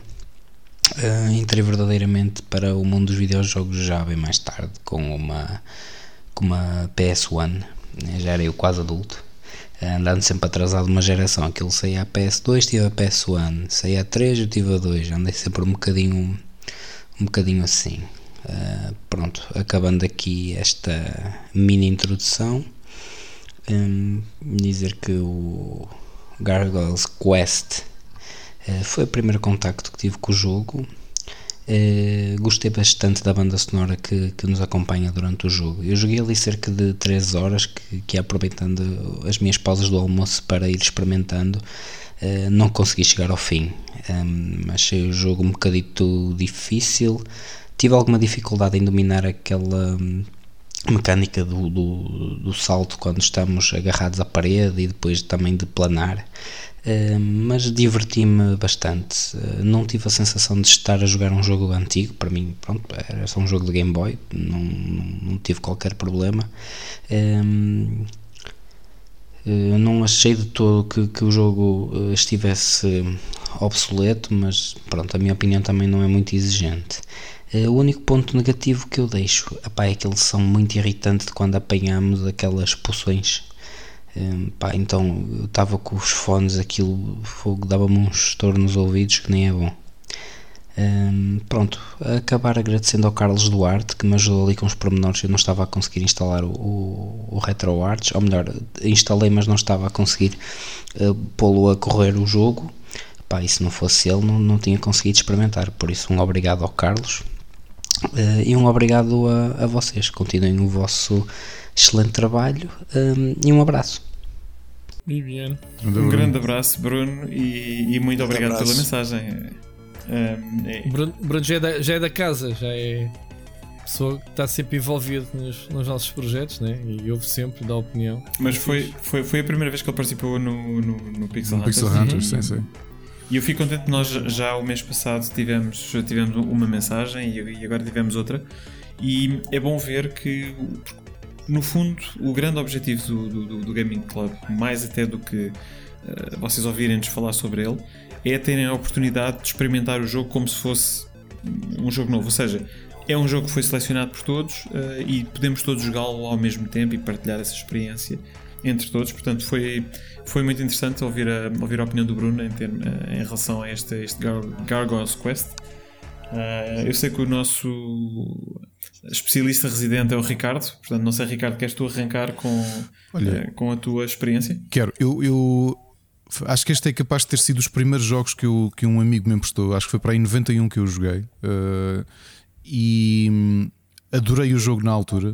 Falava ainda muito pouco inglês e até é um jogo eh, que eu, na altura eu conhecia pouco, obviamente, videojogos tinha jogado, não tinha jogado praticamente nada. E achei-o muito diferente porque tens a grande componente de action platformer com mecânicas interessantes esta de dele se agarrar à parede, poder planar. Eh, portanto, havia aqui muita dificuldade que quando tu dominas isso, entras no mindset do próprio jogo. E, e depois outra componente que agora eu sei que é uma óbvia inspiração nos Zelda da NES. Eh, é toda aquela fase de, de, de, overworld em que tu andas a tentar encontrar. Um, eh, as pequenas aldeias para avançares na, na história, conheces os personagens nesse, nessa sequência e tens ali aquilo não são random encounters, muito, muitas vezes encontras inimigos no mapa e quando falas com eles, se, se aquilo fosse um JRPG, entravas no random encounter. Aqui entras num pequeno nível eh, que tens de derrotar os, os monstros todos para conseguir receber. Uh, receber uh, vials. Sim, aquele sonzinho que o Bruno disse é verdade, que, que parece quase um, um som de Final Fantasy, mas em, em irritante uh, quando se recebe.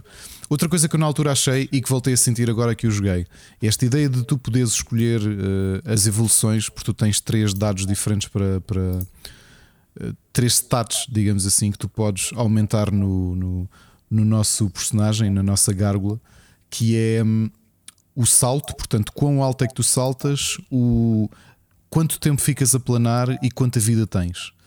E para mim isso na altura também foi completamente inovador, que eu nunca tinha jogado nada tão complexo. Ou seja, os jogos que eu jogava eram action platformers não tinham cá estatísticas, era, tu ias sempre em frente. Uh, isto também só soube muitos anos mais tarde que é, é na prática um spin-off da série Ghosts and Goblins. Aliás, o nome completo do jogo é Gargoyles Quest Ghosts and Goblins. Outra, outra curiosidade é que, se vocês se lembram desta fase do início dos anos 90 em que as lojas tinham jogos de Game Boy à venda, o Gargoyles Quest deve ter sido um sucesso comercial muito grande porque hum, era daqueles jogos que estava pá, que vias em muitas montras de, de, de, lojas Singers e afins tinham este, tinham este jogo. Portanto, parece-me que a Capcom uh, teve uma boa distribuição. Uh, aliás, quem publicou o jogo na Europa, no resto do mundo foi a Capcom e na Europa foi a própria Nintendo que publicou o jogo. Não sei se sabiam disto. O que se calhar explica Não. a grande penetração que o jogo teve na, na, maior parte das lojas por ter sido distribuído. Neste caso, cá era, já era pela Concentra, não é? Mas por ser a própria Nintendo a enviar os jogos. Eu acho que o jogo envelheceu muito bem. Uh, para mim foi completamente mind-blowing, uh, em miúdo perceber mais ou menos o que é que. Vou fazer aqui spoiler ao vilão final. O vilão final pergunta-nos uma coisa, porque isto é uma história que eu não percebi na altura, mas nós somos uma gárgula que é o Firebrand, que uh, existem uh, mitos dentro do universo de Ghosts and Goblins de que ele está predestinado a tornar-se uma mítica gárgula que é o Red Blaze e derrotar o King Brigger, que é um, um, um rei deste, deste mundo. E o último vilão que nós, com quem nós nos cruzamos hum, pergunta-nos se, ao invés de lutarmos, se queremos juntar-nos a ele e dominarmos uh, tudo. E, e, eu, na altura, na minha ingenuidade de miúdo de 7, 8 anos, respondi sim. E o que ele faz é tirar-nos todos os nossos uh, stats e upgrades que fizemos o jogo todo e tens de lutar com ele vanilla. E eu, na altura, consegui. Epá, mas aquilo para mim foi completamente mind-blowing, percebes? Eu, eu, que tinha jogado muita coisa, muito pouca coisa na vida, o Gargoyles Quest fazia muita coisa para o que eu estava habituado pá, de jogos simples. Eu tinha jogado Double Dragon, tinha jogado Super Mario Land 1, Super Mario Land 2, Super, Super um Mario Brothers. Boy, diz, diz. E, e é um jogo de Game Boy. E era um jogo de Game Boy, percebes? Ou seja, quando eu joguei, eu comecei a jogá-lo a pensar. não sabia o que, é que era um platformer. Ok, isto é mais um jogo daqueles que tu saltas e disparas fogo e destróis os inimigos, estás a perceber? Mas o jogo era muito mais do que isso. Eh, e eu acho. É, é engraçado que eu rejoguei-o agora, eh, pá, fazendo contas, 30 anos depois, quase 30 anos depois de ter jogado a primeira vez, e acho que o jogo envelheceu muito bem. Muito bem mesmo. E eu tinha essa dúvida. Eu sugeri o jogo para o nosso Gaming Club e eu tinha dúvidas se o jogo tinha, tinha se passava no teste do tempo. Eu acho que ele passa no, teto, no teste do tempo. E conseguiste voltar a acabar? Não, não, não, não, não, não. Isso é daquelas coisas que eu pensei. Eu tinha muito tempo livre e muita persistência, notoriamente.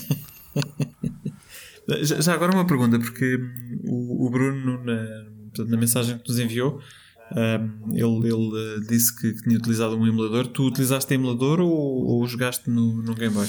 Utilizei porque na altura foi o irmão do meu colega minha que me emprestou o cartucho. Eu emprestei-lhe o Double Dragon Uh, e ele uhum. emprestou-me o Gargoyles, pá, porque é aquilo que tu fazias na altura, não é? Levavas os, os cartuchos no bolso, que eram só aquela, aquele mini cartucho, parecia uma mini disquete, né? dentro daquelas uhum. caixas transparentes. Uh, e, e, foi isso, quer dizer, fui uma vez à casa dele, ele, ah, queres que eu te empre... Olha, empresta-me esse jogo, olha, então empresta-me o Double Dragon, e foi assim.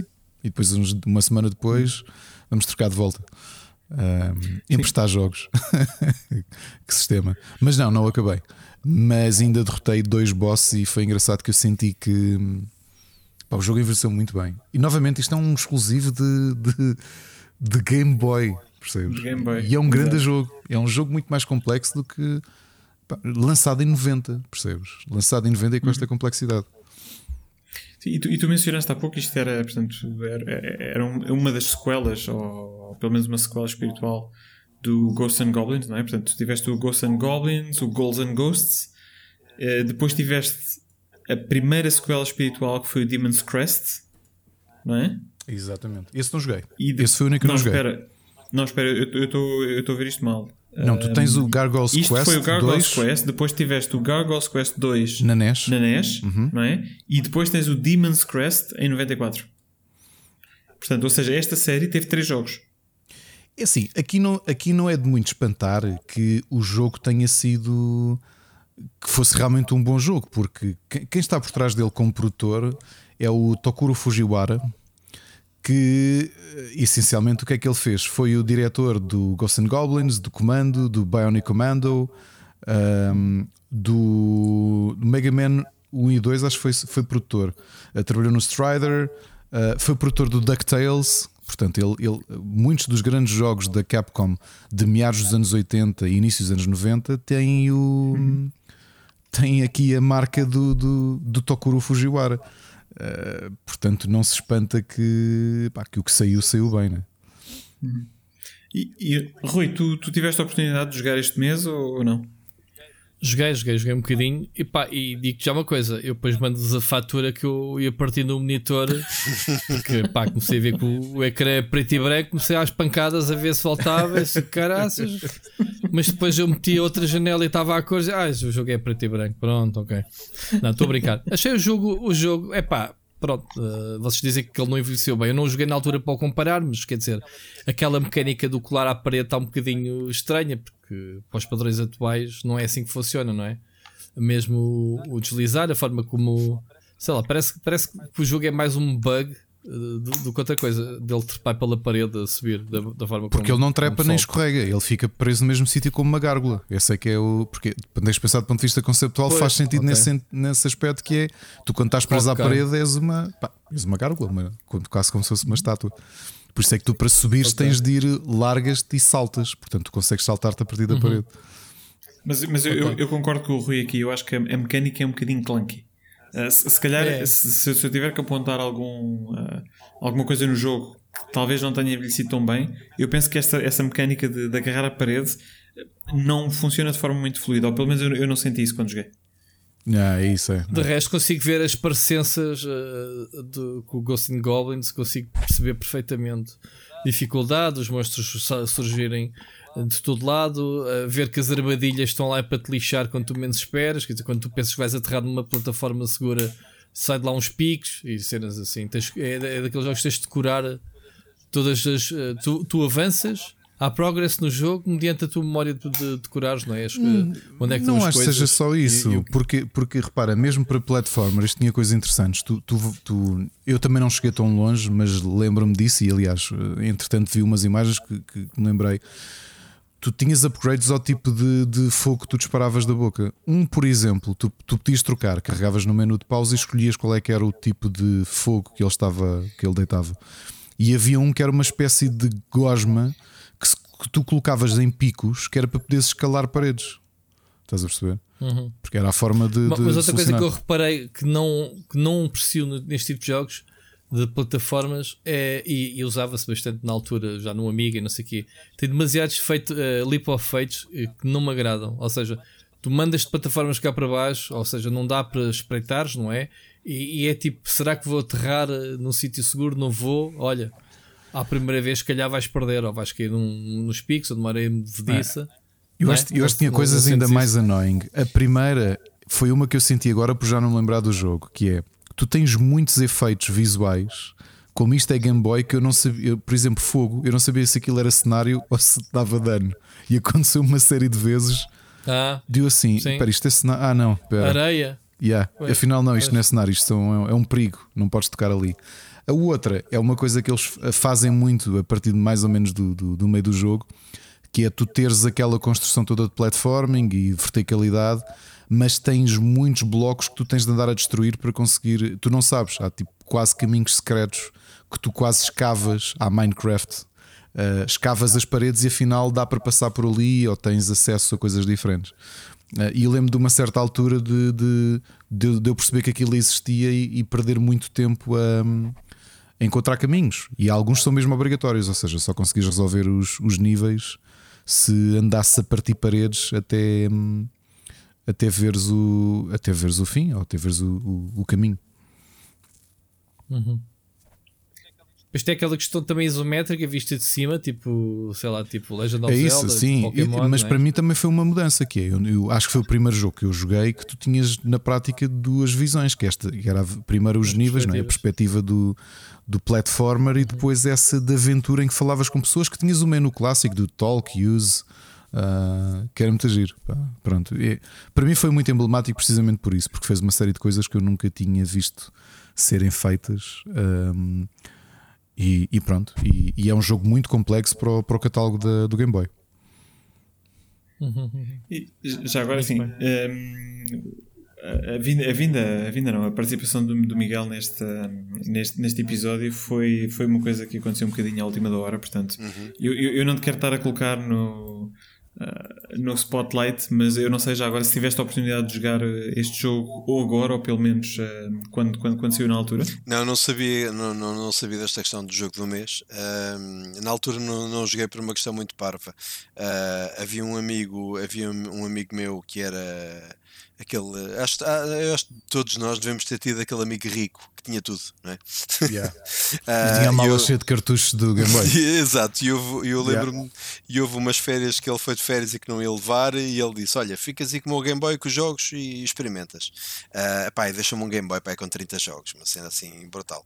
Ahm, ah, E eu lembro-me de andar a jogar todos, e os, e os Kirby's, e, o- e o Super Mario Land, e ainda há bocado o Ricardo acabou de falar num fantástico, agora esqueci o meu nome.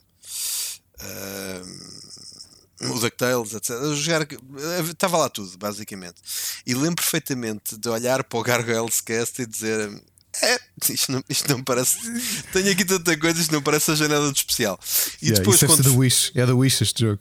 Exato, exato. E depois, quando finalmente comprei um Game Boy, acabei por ir comprar os jogos que ele me tinha mostrado que eu gostei. Portanto, eh, eu nunca joguei Gargoyles Quest, estive agora a ver uns gameplays.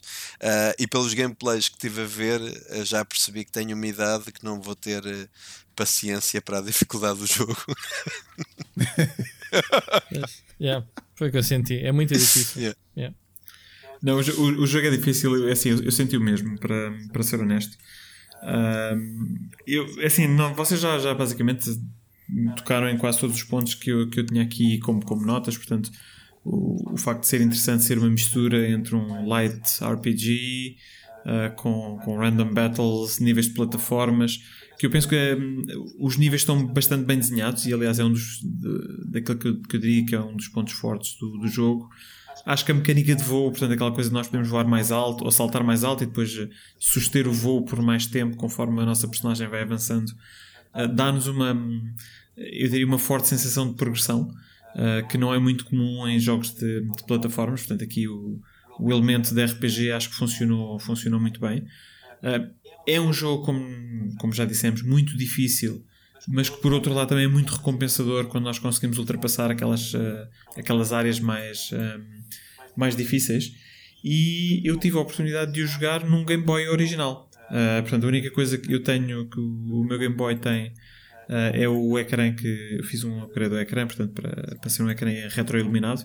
Porque, como vocês sabem, o Game Boy original, o ecrã não, não tinha iluminação, portanto, era sempre uma luta para se conseguir jogar, uh, porque se for, se for na rua o sol é muito forte, se for em casa a luz faz reflexo. Portanto, sabes, está a chegar, é um... desculpa, Bruno, está a chegar, pelo menos o Sérgio, provavelmente ele queria pensar naquilo como minha prenda de Natal.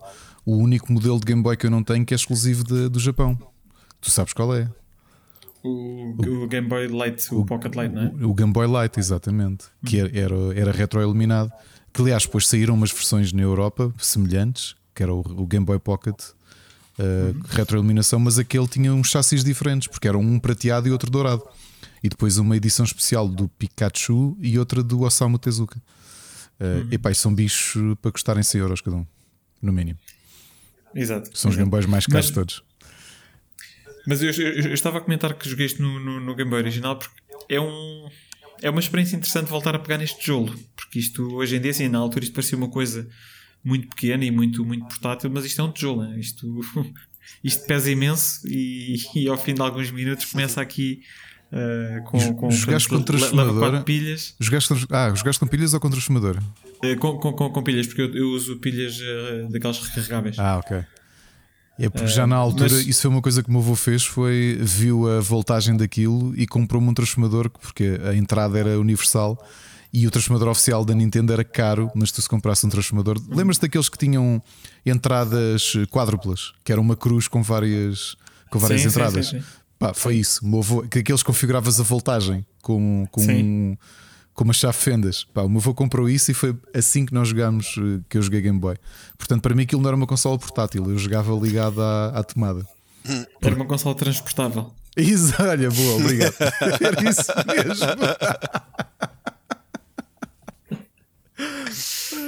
Não, então, tu no fundo transformaste a tua, a, a tua Game Boy numa Ai, numa, numa Sega Game Gear. Porque a Game Gear tinha esse problema porque não tinhas hipótese. As pilhas, aquilo comia pilhas tão depressa que, que tu nem, nem sequer valia a pena tentares fazer daquilo uma consola portátil.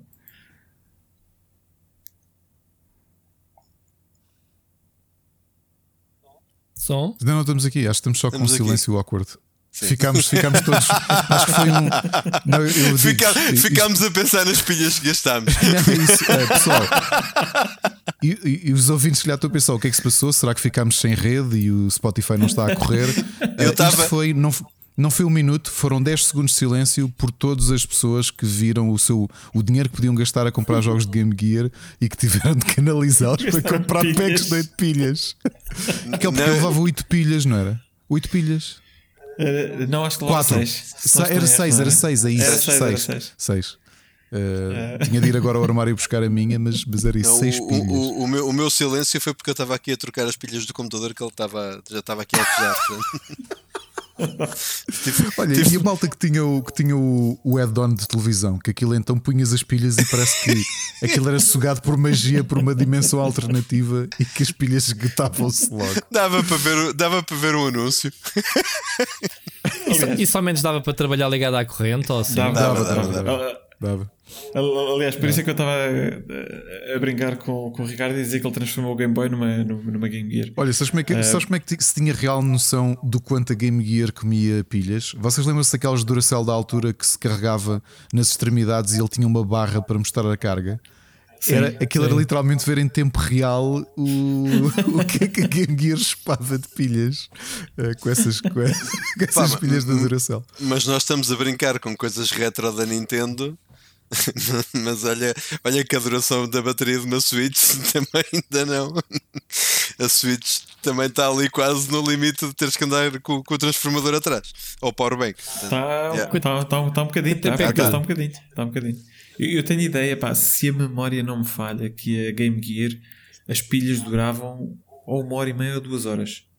Se estivesse ali a, a, bombar um jogo mais Mas complicado. That's not, that's not the point. Vocês estão a falar da duração da, da parte romântica. O problema é, é dizeres à tua mãe que já precisavas de pilhas, já vas nas orelhas. Eu, eu, Eu, eu, comprei pilhas eu- de manhã e à tarde já queres eu acho que a pilhas. única, Pois. a única consola da Nintendo que eu me lembro até hoje de, de não consumir eh, muita coisa e, e durar muito tempo foi a DSi. Eu acho que veio a última consola que eles tiveram que durava horas. Até, Não, a- até, Essa é muito até a levezinha. três- A Game Boy, A DS. a Game Boy também, tam- também durava muitas horas com, com duas pilhas, né? Ok.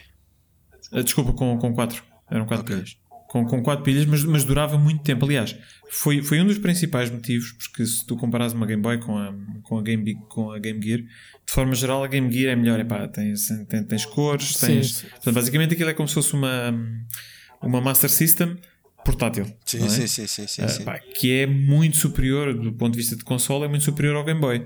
Só que, epá, o, o dinheiro que se gastava em pilhas e o facto de não conseguir jogar durante muito É. tempo acabou por ditar que a Game Boy foi a consola vencedora dessa, dessa batalha. Exatamente.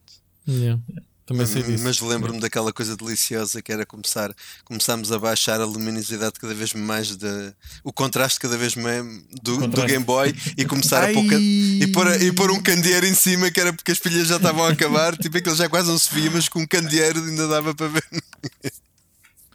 Estava aqui a confirmar Epá, na net que é as- verdade. as a média de, de consumo de pilhas da Game Gear era uma hora e meia. E que realmente o Rui tem razão. Vocês já fizeram contas? Alguém que realmente quisesse jogar isto e não tivesse. Não, não que é era. isto, meu? Isto É era pior do que ter uma era máquina de arcada. Não era com muitas pilhas recarregáveis. Não, onde é que tu arranjavas? Não, não, não existia. Sim, vocês estão a gozar com a Switch, mas a Switch acabou. Ok, mete na Dockstation. Daqui a meia hora a gente joga outra vez mais um bocado.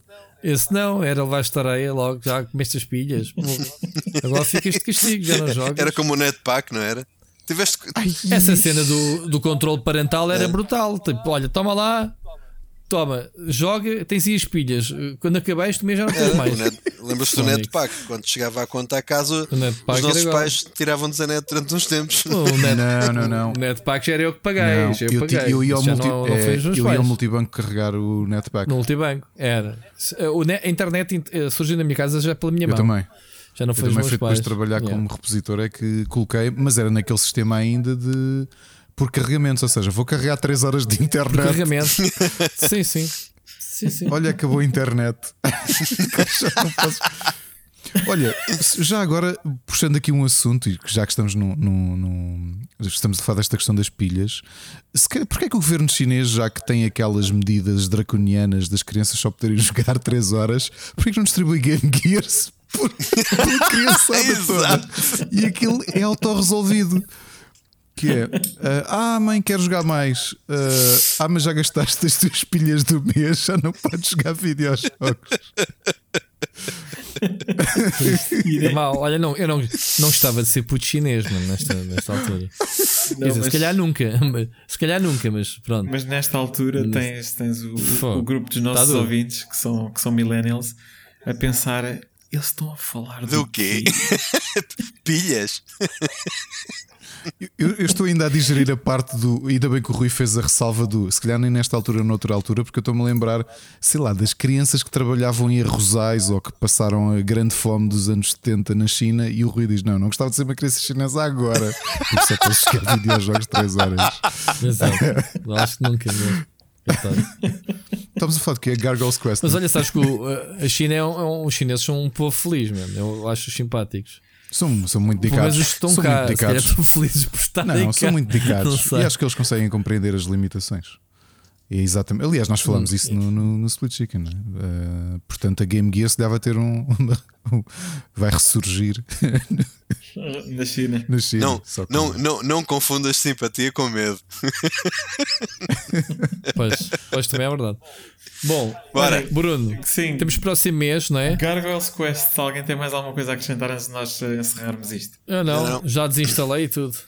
Em direto. Ok. Ahm, então, ah, resta-nos agora decidir, ah, ou, não, desculpem, não decidir, mas apresentar quais é que são os jogos do Gaming Club deste mês. Ah, não se esqueçam de votar no vosso favorito.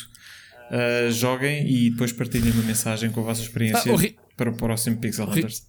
Diz Rui, desculpa. O Ricardo já está aqui a fazer batota com, com a sugestão dele, Não, quer dizer. epá, não, já- é que já com vontade. O que é que queres que eu te diga?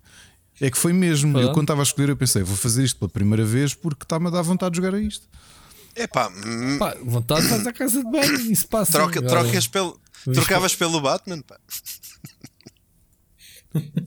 exato, exato.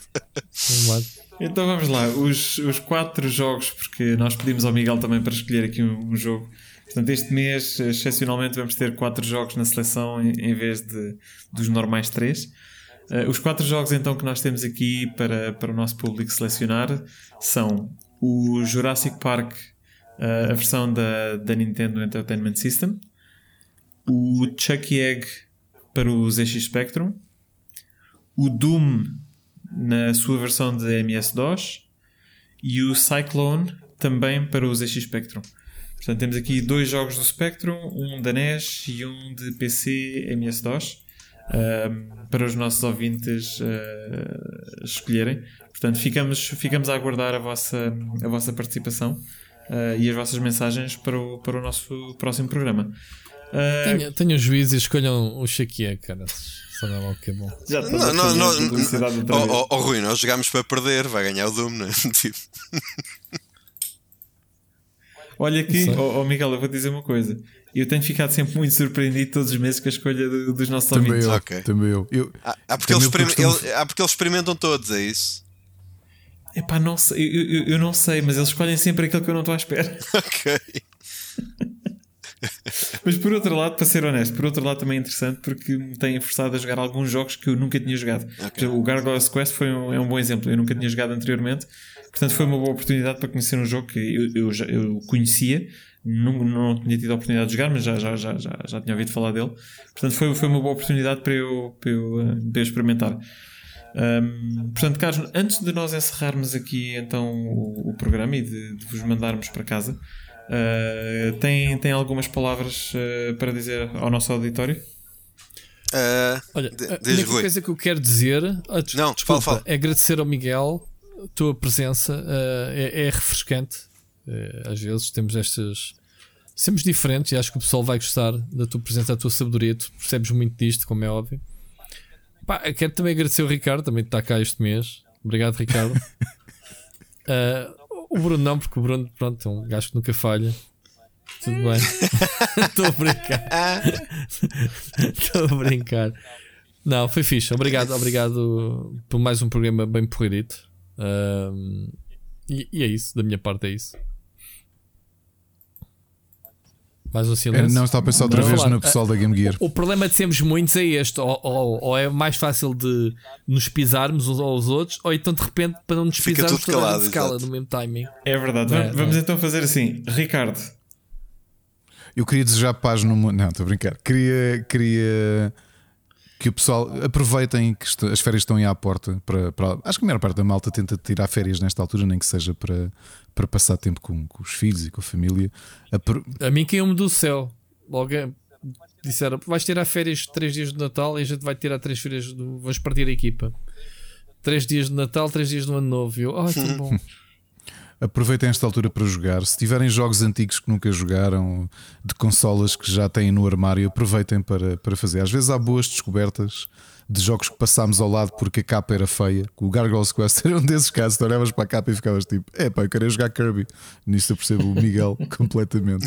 Aproveitem para jogar e divertirem-se e boas festas e que se sintam tão felizes uh, na, na noite de Natal, com, por outras razões, possivelmente, todos nós crescemos, como se sentiam felizes em miúdos uh, e miúdas. uh, quando abriam na, na manhã de Natal ou na noite Uma de Nintendo Natal, 64. ou, sim, ou recebiam um jogo novo que, que vos ia dar diversão para seis meses. Lembrem-se desses tempos mais simples e em alguns aspectos mais felizes.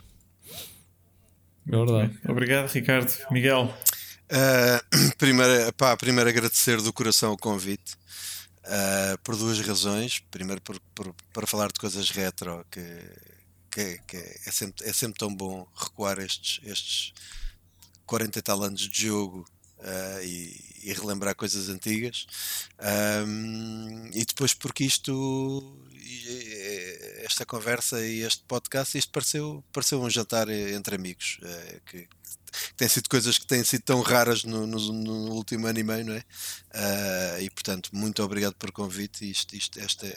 Ano e meio, não, dois anos. Dois anos quase. quase. Isto, isto, isto, esta noite pareceu um jantar entre amigos. Portanto, muito, muito obrigado pelo convite para o podcast. Uh, pronto, e desejar a todas as pessoas que ouvirem o podcast que vão àquelas aldeinhas Natal ou aos centros comerciais onde está o Pai Natal, sentem-se no colo e digam: Eu portei muito bem, Pai Natal, dá-me um Sky Odyssey, ok? Olha, e estás a me prender a cara, ao bocado falaste no preço dele, portanto não és, não vai, não és mais. A, a, a, PlayStation 2, a PlayStation 2 é o mais caro. Muito bem, Carlos, muito obrigado a vocês três, em particular ao Miguel por, eh, por ter aceito este, este desafio de se juntar aqui aos três malucos do costume uh, e, de, e, de, enriquecer o, o, nosso podcast com, com o conhecimento que tem também da, uh, dos, jogos, dos jogos retro. Uh, para os nossos ouvintes, um grande abraço a todos, Feliz Natal, boas festas e até para o ano. Joguem retro. Um abraço. Muito bom. Um abraço. Um abraço. Até para o ano. Joguem retro. Ho, ho, ho! Olá a todos! Já foste. Olá, Rui. Podia ter avisado, podia ter avisado. Se começava com.